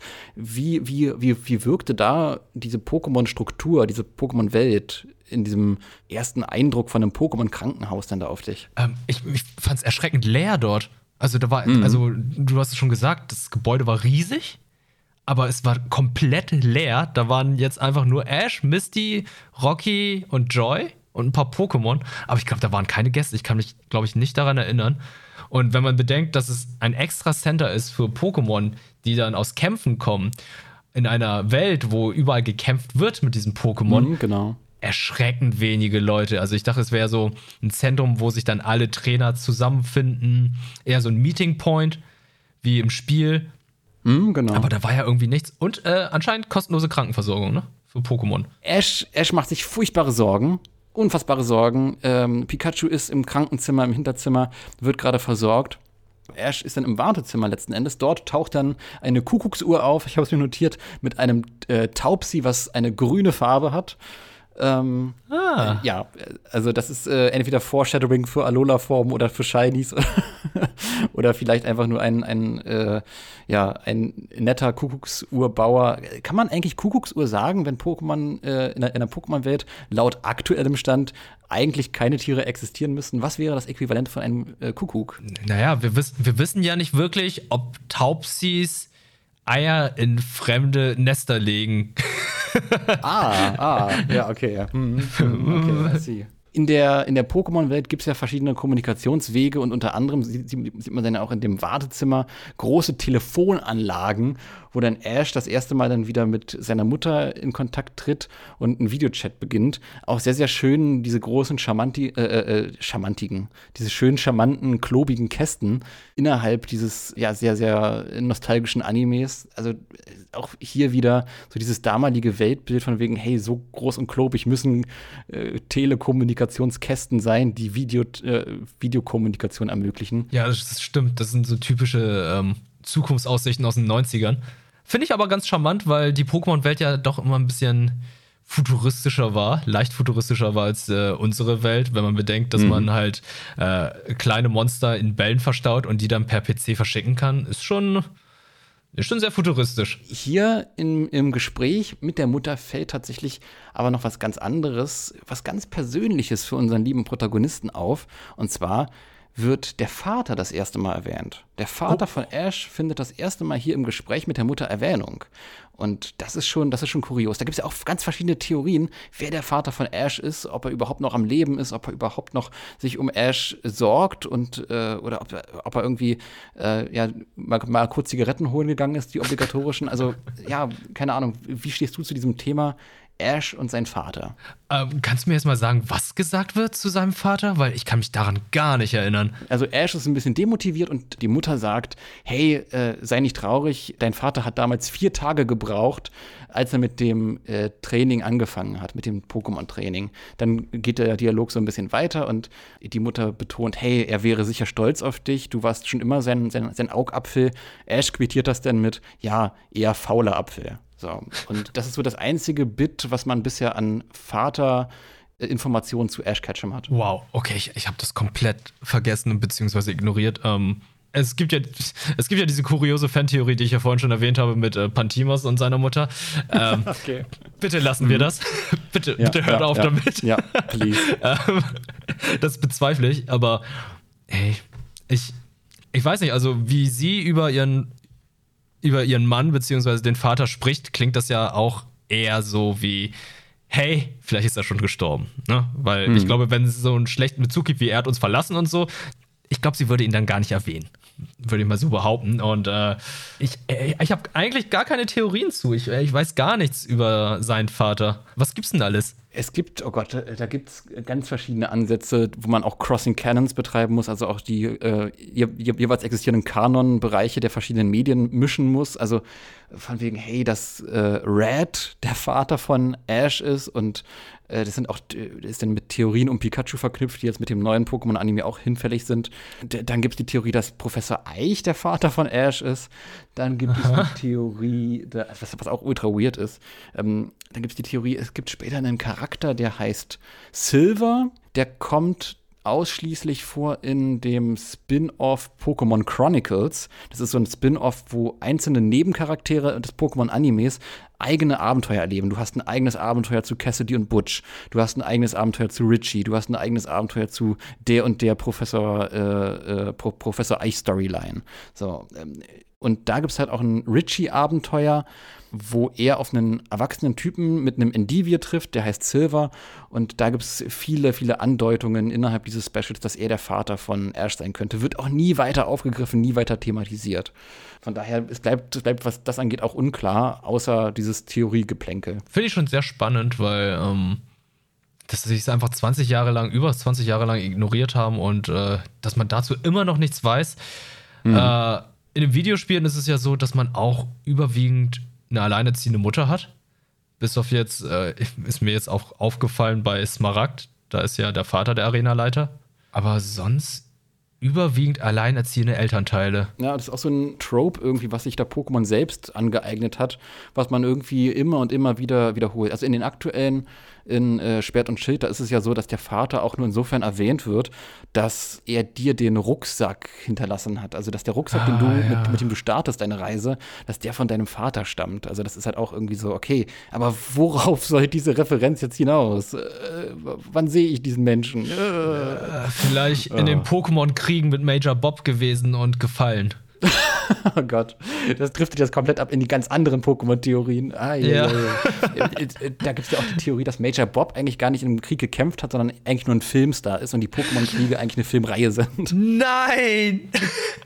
Oh Gott, doch, die Theorie höre ich gerade zum ersten Mal. Ich dachte nur, die Pokémon-Kriege wären tatsächlich äh, Pokémon Go, dass äh, es drei Fraktionen gab und die sich dann hm. gegenseitig bekriegt haben. Davon habe ich auch noch die Theorie gelesen. Diese Pokémon Go-Geschichte, diese, diese Theorie, das finde ich ein bisschen schwierig, weil Pokémon Go spielt ja literally in unserer Welt. Also entweder ist dann Pokémon eine Welt, in der eine riesengroße Kontinentalplattenverschiebung stattgefunden hat, die jeder ignoriert. äh, oder, ja, keine Ahnung. Also das ist halt wirklich, wenn man mit, mit zu viel Logik an Pokémon rangeht, dann bröckelt dieses Universum so, so, so schnell. Absolut, ja. Sollten wir lassen. Äh, genau, wir sind immer noch im Wartezimmer. Äh, wir haben die Kuckucksuhr untersucht, wir haben das äh, Telefonat untersucht oder das Videotelefonat. Und nach dem äh, Telefonat zwischen Mutter und Ash ruft dann auch Professor Eich an Und da sehen wir das, was du halt auch äh, in dem äh, Part zur ersten Episode schon beschrieben hast, von wegen Professor Eich ist so ein Slapstick-Charakter. Und da spielt man das das erste Mal so in dieser Form richtig stark. Denn äh, das Telefonat beginnt damit, dass Ash einen Call bekommt, wo erstmal nur Audio aktiv ist, dann äh, Video zugeschaltet wird und er Professor Eich von hinten sieht, also von, von, von, vom, vom Rücken sieht äh, und Professor Eich komplett verplant ist, komplett, oh, oh mein Gott, äh, hier ist ja, ist, ist, ist ja komisch, hier habe ich die falsche Kamera angeschaltet. Dann gibt es diesen Dialog zwischen äh, den beiden hinsichtlich, hey, dieses, diese legendären Pokémon hier an der Wand, könnte das Ho-Oh sein? Also äh, ohne es Ho-Oh zu nennen, aber er deutet auf Arctos und hey, kann es sein, dass ich dieses Pokémon gesehen habe? Und da sagt der Professor eigentlich, nein, das ist ein Unsinn, das, das ist unmöglich, unmöglich, dass du dieses Pokémon gesehen hast, denn andere Leute haben dieses Pokémon verzweifelt gesucht und noch nicht gefunden. Das bricht dann Professor eigentlich auch mega weird ab mit dem, hey, ich habe mir eine Pizza bestellt, äh, ich muss jetzt auflegen. Also äh, ja, Professor Eich als Slapstick-Nude hier. Zum einen Slapstick, aber auch ein sehr realistisches Gespräch wenn ich so bedenke, in Zeiten von Pandemie, wo wir sehr viele Calls haben. Ja, ja, ja, das stimmt, das stimmt. Das stimmt. Wo dann sagt, kannst du mich hören? Ja, nein, ich sehe nichts. Ähm, kannst du hier noch mal kurz was machen? Und dann geht die Kamera an und dann wieder aus und Ton geht nicht, Ton geht. Also äh, ein kleiner Blick in die Zukunft beziehungsweise unsere aktuelle Lage mit äh, Calls über Zoom und ja, ich glaube, ich glaube, ja, da, keine Ahnung, hat der Pokémon ein bisschen in die Kristallkugel geschaut. ja, absolut. Du hattest ja auch ebenfalls die ähm, legendär, also diese Abbildung von den legendären Pokémon erwähnt. Da ist ja insofern auffällig, ich weiß nicht, ob du es noch vor Augen hast, dass da die drei legendären Vögel sind, äh, Arctos, Lavados und Zapdos, jetzt ohne sie zu nennen, hat nur so in so schemenhaften äh, antiken Anmutungen und darunter in einer vierten Kachel ein Akani ist. Huch, was macht der Kollege denn da? Ah, äh, da gibt es ja auch einige ah, Theorien, oh, ja. inwieweit Akani ein potenzielles legendäres Pokémon sein könnte. Es war in der Entwicklung, glaube ich, ein legendäres Pokémon und vom Typ Beast. Hm so ich es verstanden hatte, weshalb mhm. Akani dabei war und die haben es dann irgendwie dann letztendlich doch wieder rausgenommen. Es bricht halt auch sehr mit diesem Vogelschemata. Keine Ahnung, hättest du dir vorstellen können, dass man das in irgendeiner Art und Weise dann halt auch so durchgezogen hätte, dass Akani ein legendäres Pokémon hätte sein können? Im Kontext der Pokémon-Serie kann ich mir das vorstellen, ja, mhm. weil im späteren Verlauf gibt es ja noch den Pokémon-Film mit ähm, Lucario. Und Lucario ist ja kein legendäres Pokémon, aber wird irgendwie als ein legendäres, mystisches Pokémon dargestellt, in dem es sogar mit einem sprechen kann. Eventuell hätte man halt auch bei Akani diesen Weg gehen können, dass man sagt, okay, mhm. äh, mechanisch ist es kein legendäres Pokémon, aber inhaltlich von der Narrative schon. Ja, das ist ein guter Ansatz tatsächlich. Es ist, ist auch ein bisschen, ja, keine Ahnung, was, was, was hätte das aus Fukano gemacht? Fukano ist, äh, eines Tages werde ich legendär und besonders. Äh. Ja, also die Pokémon-Serie macht sehr viel, wie soll ich sagen, bringt sehr viel durcheinander. Aber hm. ich finde es interessant, dass die drei äh, Vögel, Vögel-Pokémon jetzt mit Akani abgebildet werden, weil ich habe auch erst vor kurzem äh, ein Video dazu geguckt, wo dann gesagt wurde, dass in der Entwicklung des ersten Pokémon-Spiels Akani theoretisch ein legendäres Pokémon sein soll. Mhm, und mhm. ähm, es gibt ja noch in der Pokémon-Serie diese eine Sache, dass Lugia ein Baby-Lugia hat. Also es versucht irgendwas Altes aufzugreifen, aber versucht dann auch, auch, andere Sachen komplett durcheinander zu werfen. Ja, äh, also bei dieser legendären Pokémon und äh, Breeding und Geschlechtslosigkeit-Thematik äh, da äh, habe hab ich für mich so diesen Kurs äh, eingeschlagen zu sagen, hey, es ist, es ist tatsächlich so, dass Pokémon, also legendäre Pokémon halt auch effektiv ein Geschlecht haben, männlich und weiblich sein können und sich fortpflanzen können. Allerdings dies aus spielmechanischen Gründen halt nicht in, also das ist halt nur Spielmechanik. Das heißt, in der Welt der Spiele hätten, hätte ein Lugia halt auch äh, ein Geschlecht, prinzipiell. Mhm. Aber dieses Geschlecht ist durch die Spielmechanik nicht nutzbar. Also es ist storytechnisch möglich, dass sich Lugia in den Spielen fortpflanzt, aber in der äh, effektiven Pension halt nicht. Ja. äh, genau, dann äh, haben wir die Konfrontation. Misty ist komplett durch mit den Nerven, ist komplett durch mit der Welt und durch mit diesem äh, Menschen, den sie da irgendwie notgedrungen kennengelernt hat, namentlich Ash Ketchum, denn sie hat ihr Fahrrad auf den Schultern angeschleppt. Es ist komplett demoliert. Das hatten wir schon in der vorherigen Folge gesehen, durch diesen großen Blitz. Und ja, sie ist komplett entzürnt und äh, stellt Ash zur Rede. Das ist dieser, dieses wiederkehrende Schemata, was wir halt auch angesprochen haben. Das Fahrrad wird so das Symbol Objekt für die, für die, für die Reise äh, ja, von, von Misty mit den Helden. Pikachu geht es derweil halt sch schlecht, äh, ist halt immer noch in der Behandlung. Entsprechend kommt dann Pikachu rausgefahren auf einer, auf einer kleinen, auf, auf, auf so einem kleinen Rolli mit Chanera und äh, Schwester Joy. und hat so eine kleine Diode auf dem Kopf. Ich erinnere mich noch ganz markant an diese, an diese Glühbirne, an diese Diode und dieses, äh, diese, diese Kabel auf der Stirn auf, auf Basis dieser zweiten Episode. Das ist so eins, wenn ich an die frühe Pokémon-Ära denke, dann denke ich sofort immer auch an Pikachu mit dieser Glühbirne auf dem Kopf aus der zweiten Folge. Wie geht's dir? Das ist auch bei dir so hängen geblieben oder hast du da eher andere Bilder, die du quasi effektiv dann damit verknüpfst? Habe ich tatsächlich wieder vergessen, aber da du es gerade sagst, erinnere ich mich wieder. Ich glaube, die Glühbirne ging noch immer an und aus, oder? Hm, genau, so? exakt. Ja. exakt. Ist es irgendwie noch so ein Trope von Pikachu, dass es am Anfang einer jeden Staffel im Krankenhaus landet? Weil in, in einer jeden Staffel? Tatsächlich? Einer jeden Staffel. Äh, wie war es denn in den anderen Staffeln? Das habe ich tatsächlich gerade nicht auf dem Schirm. Weil ich glaube, in der Johto-Liga war es auch so, dass ja. die erste Folge oder die zweite Folge so war, dass Pikachu krank war und im mhm. Krankenhaus gelandet ist, weil es überladen war. Und ich hatte irgendwie das Gefühl, es war überlevelt. Irgendwie haben sie so argumentiert, dass es irgendwie zu viel Energie hat, weshalb es sich entladen musste und dann krank war und im Krankenhaus gelandet ist. Und ich glaube, das machen die dann immer wieder. So ein, das, es wirkt halt so wie ein Level-Reset. Okay, krass. Okay, das, das hatte ich so gar nicht auf dem Schirm, dass da tatsächlich so dieses Schemata halt auch dann wieder referenziert und aufgegriffen wird mit Pikachu im Krankenhaus. Ja, also ich weiß halt, Johto, Johto war das, also definitiv, aber wie es danach war bei Heroes und so weiter, weiß ich jetzt nicht, aber ähm, ich, ich habe das eher weniger im Kopf, das mit der Diode auf dem Kopf. Das, was mir wirklich im Kopf geblieben ist, ist halt, ey, wir haben keinen Strom, aber wir haben einen Stromgenerator mit vielen Pikachus. ja, ja, ja, ich, ich würde sagen, da springen wir dann auch mal gleich rein. Der große Überfall von Team Rocket auf das Pokémon Center, der Alarm geht an. Ich denke mir so, okay, es ist dunkel, es ist Nacht. Natürlich, ne, am helllichten Tag sieht man den großen Mauzi-Ballon nicht, aber in der Nacht sieht man ihn. Natürlich, obvious. Ja, das Licht geht aus. Zitate werden gedroppt von wegen, hey, das ist ja komisch, die behandeln uns ja, als wären wir Kriminelle. Also halt auch dieses ähm, äh, Schemata von Team Rocket als ja so ein sehr, sehr überzeichnetes Bündel an, an Charakteren. Ja, keine Ahnung, Mauzi sagt auch noch mal, hey, und sie wissen noch gar nicht, dass ich die wirkliche Nummer eins bin. Also auch so äh, komplett over the top Champagner-Schurke. ja, wir sehen äh, die Pokémon von Jesse und James Rettern und Smoggern. Die guten alten Recken sind wieder da, äh, beziehungsweise sind das erste Mal da und toxisch und äh, ja, Rettern, also die Schlange, die sich windet und so. Das ist so dieser, dieser generelle Spirit, da hat man diese Pokémon ganz gut gewählt für die Schurken. Finde ich aber ein bisschen schade, dass äh, es wie soll ich sagen, das sind ja die einzigen Pokémon, die sie haben, oder? Am Anfang? Mm, genau. Das ist ein bisschen schade, weil es im Spiel auch nicht besonders starke Pokémon sind und ähm, nach wenigen Folgen hat sich ja das Attackenrepertoire ja auch verbraucht. Also da, da, kommt ja nichts mehr so, oh, Smogger macht immer eine Rauchwolke und Rettern kann ein bisschen Gift und Toxin und kann auch ein bisschen was aus, äh, ausspucken oder jemanden fesseln oder ja, entwickeln. Aber das war's ja auch, da ist ja nichts. Mhm. Das ich und Mauzi kann gar nichts. Mauzi kann nur Kratzer. Kann nicht mal Zahltag. Keine Ahnung, Mauzi ist auch nur als Katalysator immer effektiv brauchbar, als Katalysator der Sprache, ein Verständigungs-Pokémon.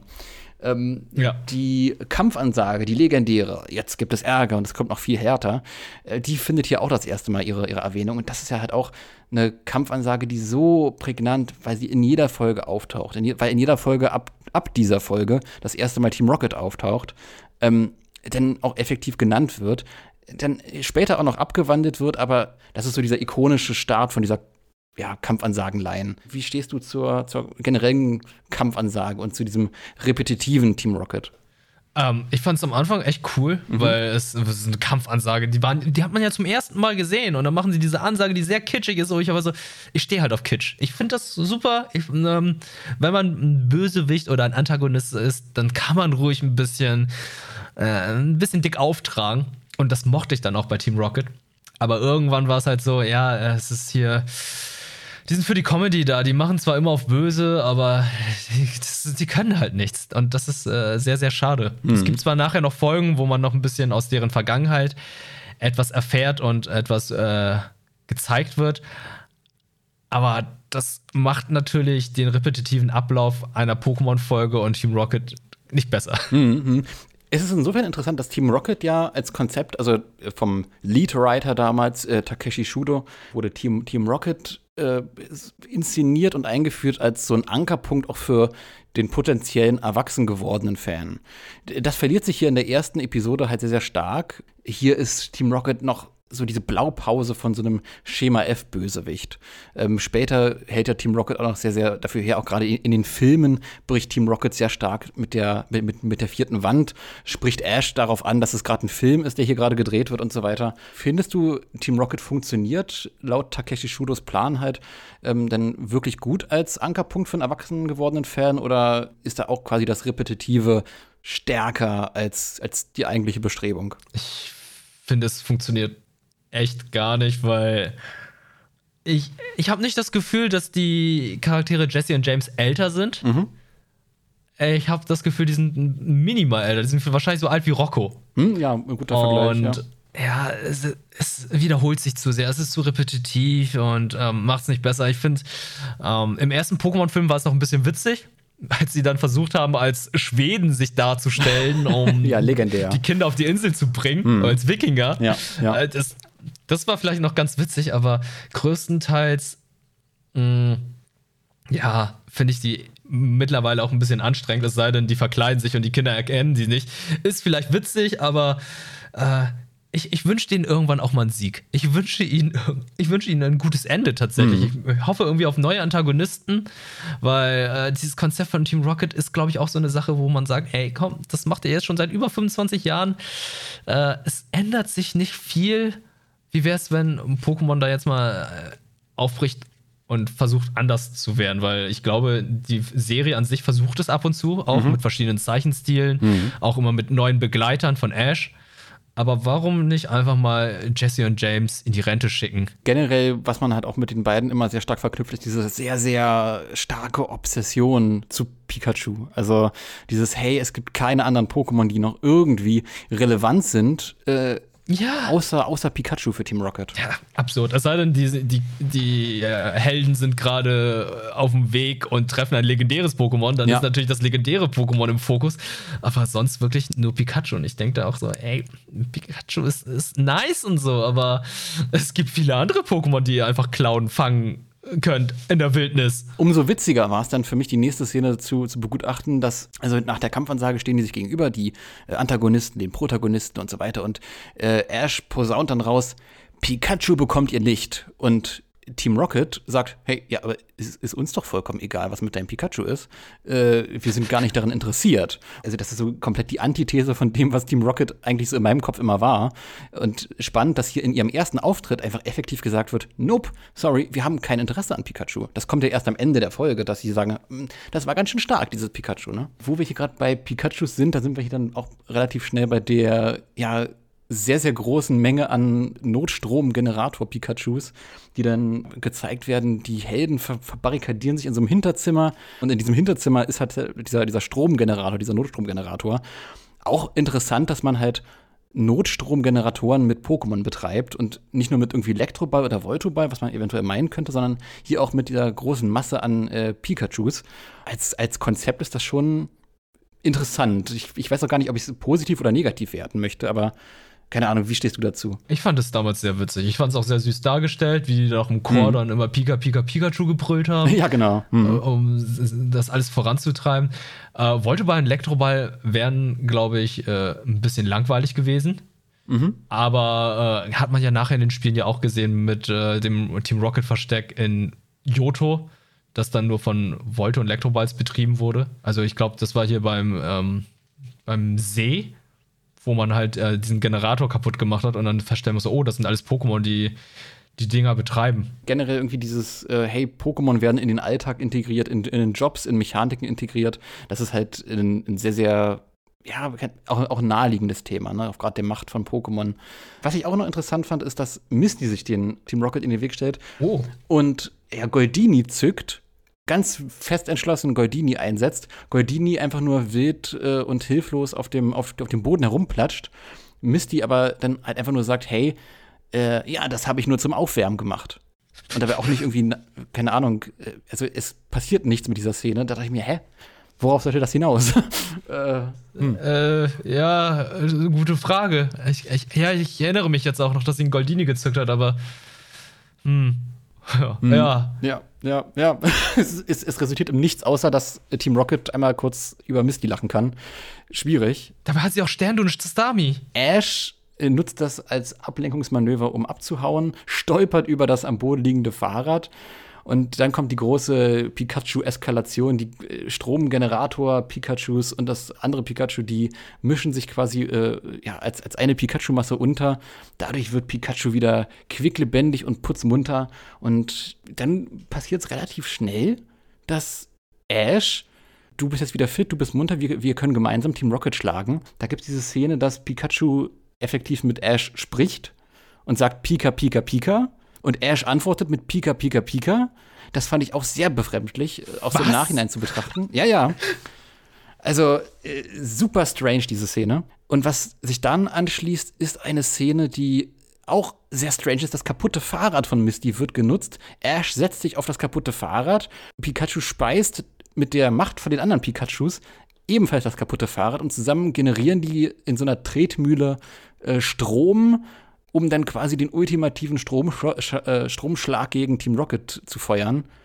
Was halt auch okay. so konstruierter hätte nicht sein können. Also, ne, ich, ich merke an deiner Reaktion, äh, du fühlst dich auch ein klein wenig überfordert von dem, was ich beschreibe. Genauso mhm. war meine Reaktion, äh, auch das zu sehen, letzten Endes. Ich bin gerade ein bisschen äh. geschockt, aber ähm, ich, ich nehme es so hin, weil es, es, ist immer noch eine Kindersendung, muss man sagen. Es ja, ist eine ja, Serie ja. für Kinder und ich da denke so, okay, okay, ja, ja, ist okay. Vor, vor allem auch so im Nachhinein, ich weiß nicht, äh, hast du damals diesen großen Aufschrei mitbekommen oder äh, generell dieses, da gab es ja diesen I Choose You-Film. Oh. Äh, ich sag nur, It's because I always want to be with you. Oh Gott, oh Gott, oh Gott. Ja, ja und äh, in, diesem, in diesem Atemzug hat man ja quasi das Prinzip umgedreht, was man hier in dieser Folge hat. Also hier in der Folge hat man Ash, der in der Pikachu-Sprache spricht, und da in dem Film spricht Pikachu in den Gedanken von Ash, I guess, in, ach Gott, nicht hinterfragen. Äh, ich, also ich finde, in dem Kinofilm, ich habe den tatsächlich damals im Kino gesehen, da waren wir alle im Kino geschockt. Also ich, ich kann mich hm. noch daran erinnern, der Aufruf war so wirklich, also, hä? Hä? War das wirklich so? Also haben wirklich alle einfach laut gedacht im Kino. Hm. Was, was passiert da denn bitte? Aber diesen, aus dem Kontext akzeptiere ich das eher mehr, weil ähm, das ist wahrscheinlich, wie soll ich sagen, äh, Halluzination. Es ist mhm. okay, äh, er, sein Kopf tickt gerade nicht mehr so richtig, was in Ordnung ist. Und hier ist es halt einfach so, äh, ist ungefähr so, als würde ich mit dem Hund wuff, wuff, wuff sagen. Exakt, exakt. Es macht, es, es macht nicht mal ansatzweise Sinn. Also, ja. es, äh, äh also, hm. Pikachu versteht dich doch. ja es, es, ich, ich, ich weiß auch nicht, also keine Ahnung, dieses, das ist auch eine Sache, die ich komplett verdrängt habe. Also wahrscheinlich ist es auch so dieser, dieser natürliche Schutz des Gehirns, dass man negative Dinge halt dann eher nicht zulässt mhm. und aus dem Gedächtnis löscht. Äh, schwierig, schwierig, schwierig. Ja, dann fliegen alle in die Luft, das komplette Center geht kaputt, ist demoliert. Wir sehen, dass Team Rocket wegfliegt. Der Mauzi-Ballon ist noch heil beim Fliegen äh, gibt, gibt da dann so ein kleines Loch und von selbst fliegt er dann erstmal in die Luft. Wir haben da noch nicht den Schuss in den Ofen. Wir stellen damit fest, okay, ja, Team Rocket hat jetzt irgendwie Interesse an Pikachu. Dann gibt es ein Telefonat zwischen Schwester Joy und ihrer Schwester. Und ja, unsere Helden verlassen wir im Vertania-Wald, wo wir dann auch kurz sehen, Misty mag nicht so wirklich Käfer-Pokémon. Ach, das ist eine dem Cliffhanger? Ja, ja, genau. Es ist ah. äh, äh, quasi die Konfrontation zwischen Ash und Raupi, ist quasi der, der Cliffhanger am Ende dieser Folge.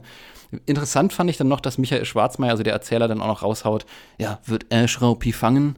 Wie sehen die finsteren weiteren Pläne von Team Rocket aus? Und wird das Fahrrad von Misty jemals ersetzt werden? Ja, nein, nein.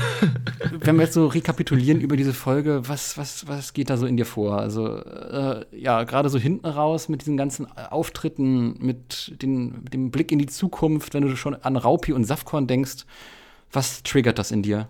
Also, als Person, als ich zum ersten Mal gesehen habe, fand ich es sehr, sehr cool, dass sie dann halt diese ähm, legendären Pokémon eingeführt haben, wo dann halt so, hey, das Pokémon, was ich vorhin gesehen habe, ist es eventuell das da an der Tafel. Ich habe echt nicht mehr im Blick gehabt, dass es die drei legendären Vögel waren und ein Akani. Ich kann mhm. mich daran nicht erinnern. Ich habe was komplett anderes im Kopf gehabt. Ähm, die Einführung der, der Schwester und äh, Rocky fand ich halt auch super. Die Einführung von Team Rocket auch sehr cool damals. Und ähm, ja, die Pikachu-Horde, dass Pikachu wieder gepflegt wird. Äh, eigentlich, eigentlich eine gute Weiterführung, eigentlich eine gute zweite Episode. Aber da man weiß, in welche Richtung die komplette Serie sich da entwickelt und ja. ähm, mhm. und so wird, ist das ein bisschen schade, denn ähm, mhm. ja, ja, das Potenzial von Team Rocket wurde leider nie komplett ausgefüllt und äh, ja, es ist, es ist eine solide zweite Folge. Es ist eine solide zweite Folge, ja. Sag ich mal so. Ich glaube, ich glaube, gerade durch diesen Cliffhanger wird man am Ende noch mal sehr, sehr stark darauf hingewiesen, okay, wie geht's dann weiter mit dem Anime? Ich glaube, ähm, wenn dieser Cliffhanger am Ende nicht gewesen wäre, dann äh, wäre es auch gar nicht so präsent von wegen, hey, äh, ne, so geht's dann weiter. Hm, hm, hm. Keine Ahnung, was sind so, wenn du äh, generell über den Anime blickst, so deine ja, äh, äh, Top, Top-Episoden irgendwie, wo du sagst, hey, das sind, das sind die markanten Momente? Markante Momente? Oh, schwierig. Also ich glaube, ich mochte es halt, wenn es richtige Arena-Kämpfe waren und nicht dieses, ich komme in eine Arena, ich ver äh, mhm. verscheuche Team Rocket und bekomme den Orden trotzdem. Mhm, ja. Das sind so Sachen, die ich nie mochte. Es sind sehr viele Momente, die mir in Erinnerung geblieben sind, wie zum Beispiel das äh, Ash gegen Rocco gekämpft hat und die Sprenkleranlage angeschmissen hat. ja. Was so total hm. absurd ist. Ja. Äh, der ja. Kampf gegen Major Bob, der war richtig gut, wo Pikachu dann im ersten Kampf einfach komplett gegen das Raichu versagt hat und Schwester Joy im Pokémon Center Ash tatsächlich sogar einen Donnerstein anbietet, damit Pikachu sich weiterentwickelt und er die ganze Zeit mit Ash diskutiert. Wir verstehen nichts, was er sagt, aber er diskutiert die ganze Zeit mit Ash, dass er sich nicht weiterentwickeln möchte. und Mauzi da am Fenster sitzt und zuhört und Jesse und James beziehungsweise uns als Zuschauer erklärt, was da gerade passiert. Das, mm, war, mm. das war so eine Sache. Die Indigo, die allererste Indigo League, ich hab's, ich hab's geliebt. Also Ash kommt in die Pokémon, also nicht in die Arena, sondern er kommt in die Liga und kämpft dann einen guten Kampf nach dem nächsten. Der Kampf, wo dann Krabi sich zu Kingler entwickelt. Äh, der Kampf zwischen Knopfenser und Pikachu ist so einer meiner Lieblingskämpfe, weil mhm ich hätte nie gedacht, dass Knopfenser so lustig sein kann. Und deswegen ist Knopfenser so eines meiner Lieblings-Pokémon dieser Generation, weil es, es war wirklich so ein Jiu-Jitsu. Knopfenser, das Pikachu einfach um ja, sich geworfen ja. hat und Bisasam auch besiegt hat. Und dann kommt einfach ein Slimeock und macht das platt. Großartig, ja. Ein, ein, ein ikonischer Moment jagt den nächsten. Im Zuge dessen, wo du Arena-Kämpfe und so weiter ansprichst, habe ich sofort auch dieses Bild im Kopf. Ich weiß nicht, wie es dir da geht, wenn du an Pyro denkst. Äh, ja. Ich, sag, ich, ich sag nur Geowurf. Ja, Geowurf. Das ist auch so eine gute Folge, wo dann äh, Ash zum ersten Mal so zeigt: Hey, Glurak, du magst zwar ein Arsch sein, aber du bist mein Pokémon. Ich unterstütze dich bei dieser Sache. Und äh, in dieser Sache, da sind wir beide drin.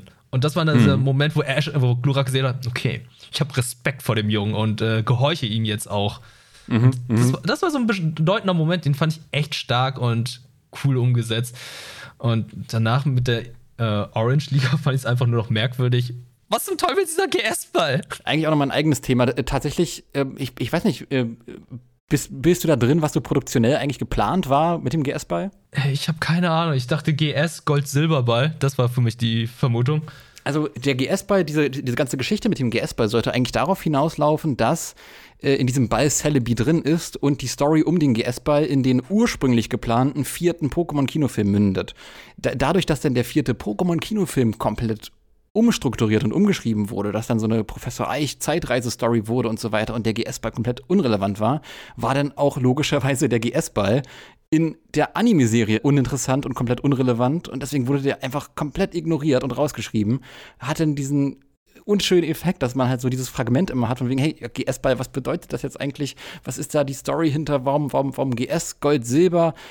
Inzwischen wurde der sogar in äh, Sonne und Mond und Ultrasonne, Ultramond äh, aufgegriffen und so ein bisschen erklärt im Nachhinein, dass das GS für Greatest Smith, also den äh, Pokéball des größten Pokéball-Schmieds steht, ohne dass da auch weitere Story-Elemente noch hinzukamen. Aber ja, der GS-Ball ist eine ganz furchtbare, lückenhafte Sammlung an kleinen Mini-Infos und Produktionsdebakels, äh, die man da irgendwie konzipiert hatte und verworfen hatte. Uh, okay, ja gut, äh, weiß ich jetzt ein mehr. Ich hatte da auch irgendwie das mit Celebi gelesen hm. Aber trotzdem war es für mich so unzufriedenstellend mit dem GS-Ball, weil der einfach irgendwann ja. nicht mehr erklärt wurde. Ja, ja, ja, es ist, es ist komplett einfach ignoriert worden, weil man ja im vierten Pokémon-Kinofilm einen komplett anderen Weg eingeschlagen hat. Witzigerweise, dieses Konzept von einem besonderen Pokéball hat man ja noch beibehalten bei dem, äh, diesem, diesem Hunter, diesem Team Rocket Hunter mit der Maske. Ähm, der dann mit den finsteren Pokebällen irgendwie die Pokémon böse macht und so. Also generell das ne, Special Pokéball-Konzept, das hat man da ja schon drin gehabt. Eieiei, der GS-Ball. Ja. Ich glaube, irgendwann, irgendwann gibt es noch mal die Special-Episode zum GS-Ball. Ho hoffentlich. Lange Rede, kurzer Sinn. Die, äh, ja, die Conclusio aus der zweiten Episode, jetzt in Punkten ausgedrückt. Ne? Wir haben schon gemerkt im Talk, hey, die kommt ein bisschen schlechter bei weg tatsächlich als die, als die äh, erste Episode. Doch was bedeutet das in Punkten, in sogenannten Mauzi-Coins dargestellt? In einer Skala von 10 Mauzi-Coins. Wir haben ja den ersten Auftritt von Mauzi, deswegen sage ich, Mauzi setzt Zahltag ein.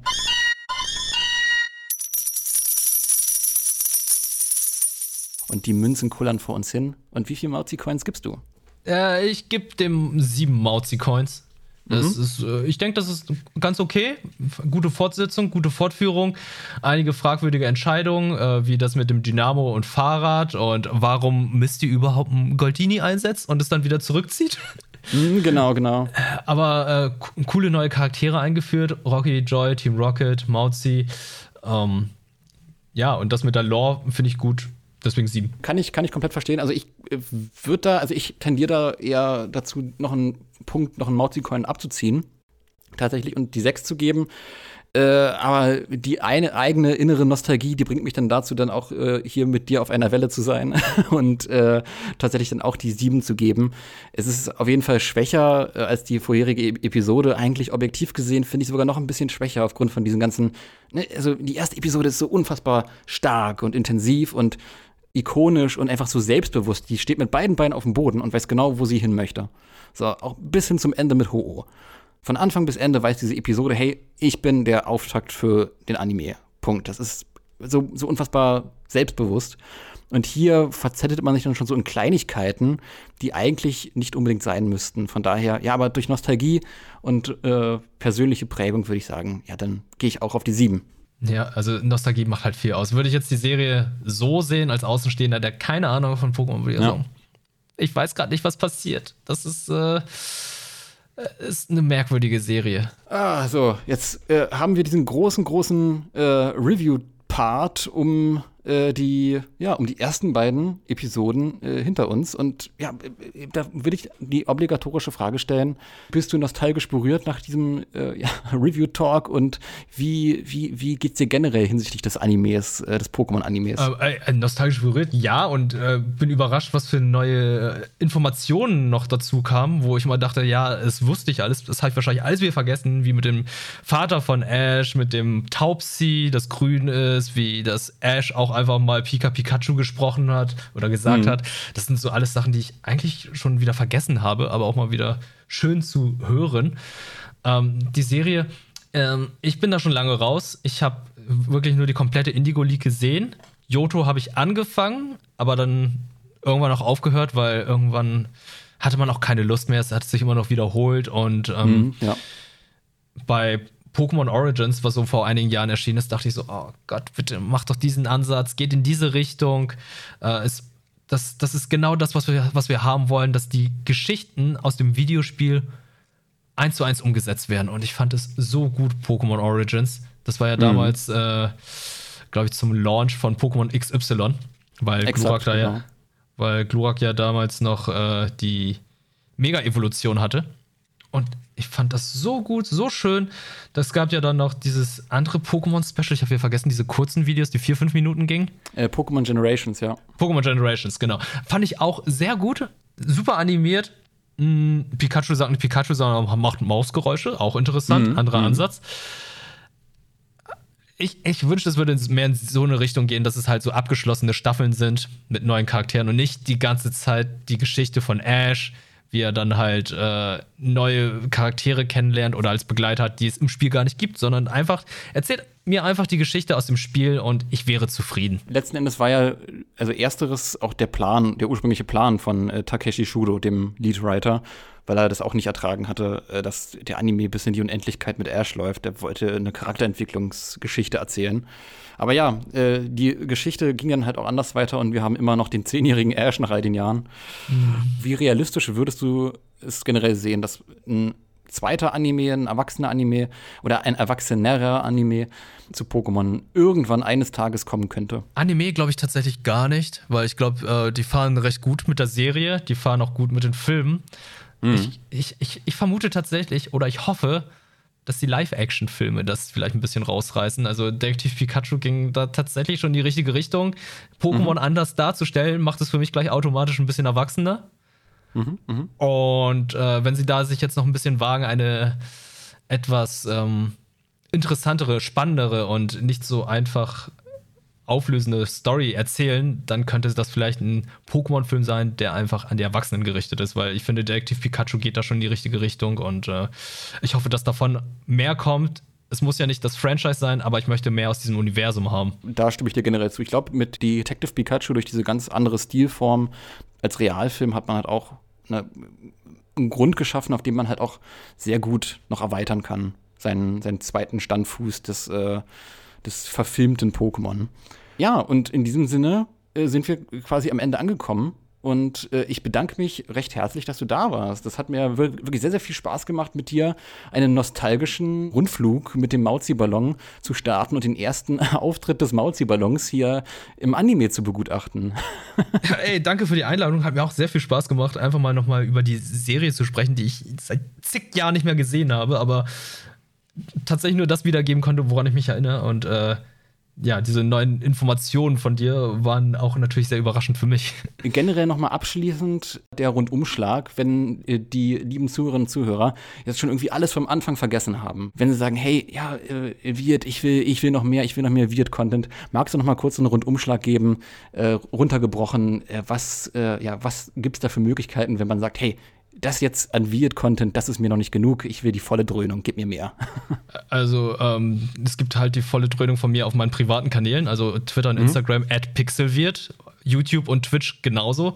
Ich streame unregelmäßig, aber ich streame sehr oft in der Woche und auf YouTube mache ich gerade eine Pokémon-Tierlist, wo ich jetzt jede Woche mir die Pokémon aus allen Generationen anschaue und persönlich bewerte, eine sehr subjektive Meinung zu habe. Und ähm, ansonsten wird da weiterhin noch Content zu Pokémon geben. Und äh, falls ihr gemischten Content haben wollt mit mir, dann auf Rocket Beans TV, da spiele ich mit meinem Kollegen äh, Elias gerade Pokémon Nuzlocke in der Smart-Edition. Ansonsten habe ich noch den, äh, den Anime-Podcast, den ich mit Julina mache. Das ist Nanida Anime Talk. Findet man auf allen Seiten, wo es Podcasts gibt. Jo, jo. Äh, ja. Diese ganzen Dinge würde ich verlinken in den Show Notes und wie gesagt, mich ganz herzlich bedanken. Und tatsächlich äh, ich weiß nicht, ob du es, äh, ob ich es in in äh, im Vorgespräch zum Cast gesagt habe, aber es ist hier im äh, Pokémon-Podcast so ein Gimmick, dass äh, ich mich so ein bisschen rauswiese, was die letzten Worte des Podcasts angeht und die gerne dem Co-Host zu, zuschiebe. Von daher äh, würde ich mich jetzt hier ganz klammheimlich aus dem Mauzi-Ballon verabschieden, runterspringen in Vertania City im Pokémon Center, landen in den Ruinen und sagen, hahaha, Wirt, ich lass dich zurück im Mauzi-Ballon mit den letzten Worten dieser Folge und ja, bis dahin schmeißt die Zuhörerinnen und Zuhörer raus. Äh, vielen Dank für die Einladung und wenn ihr weiteren Pokémon-Content hören wollt, dann hört euch die weiteren Folgen vom äh, Podcast an, denn die sind anscheinend sehr, sehr gut. Und in der letzten Folge gab es natürlich auch ein Interview mit dem äh, Sprecher der Pokémon-Serie, wie er gesagt hat: Hey, was erfahren wir in der nächsten Folge von Pokémon? Und äh, ich weiß es leider nicht, aber ihr würdet es herausfinden, wenn ihr da reinhört. Bleibt gesund und hoffentlich hört man sich bald wieder. Ciao.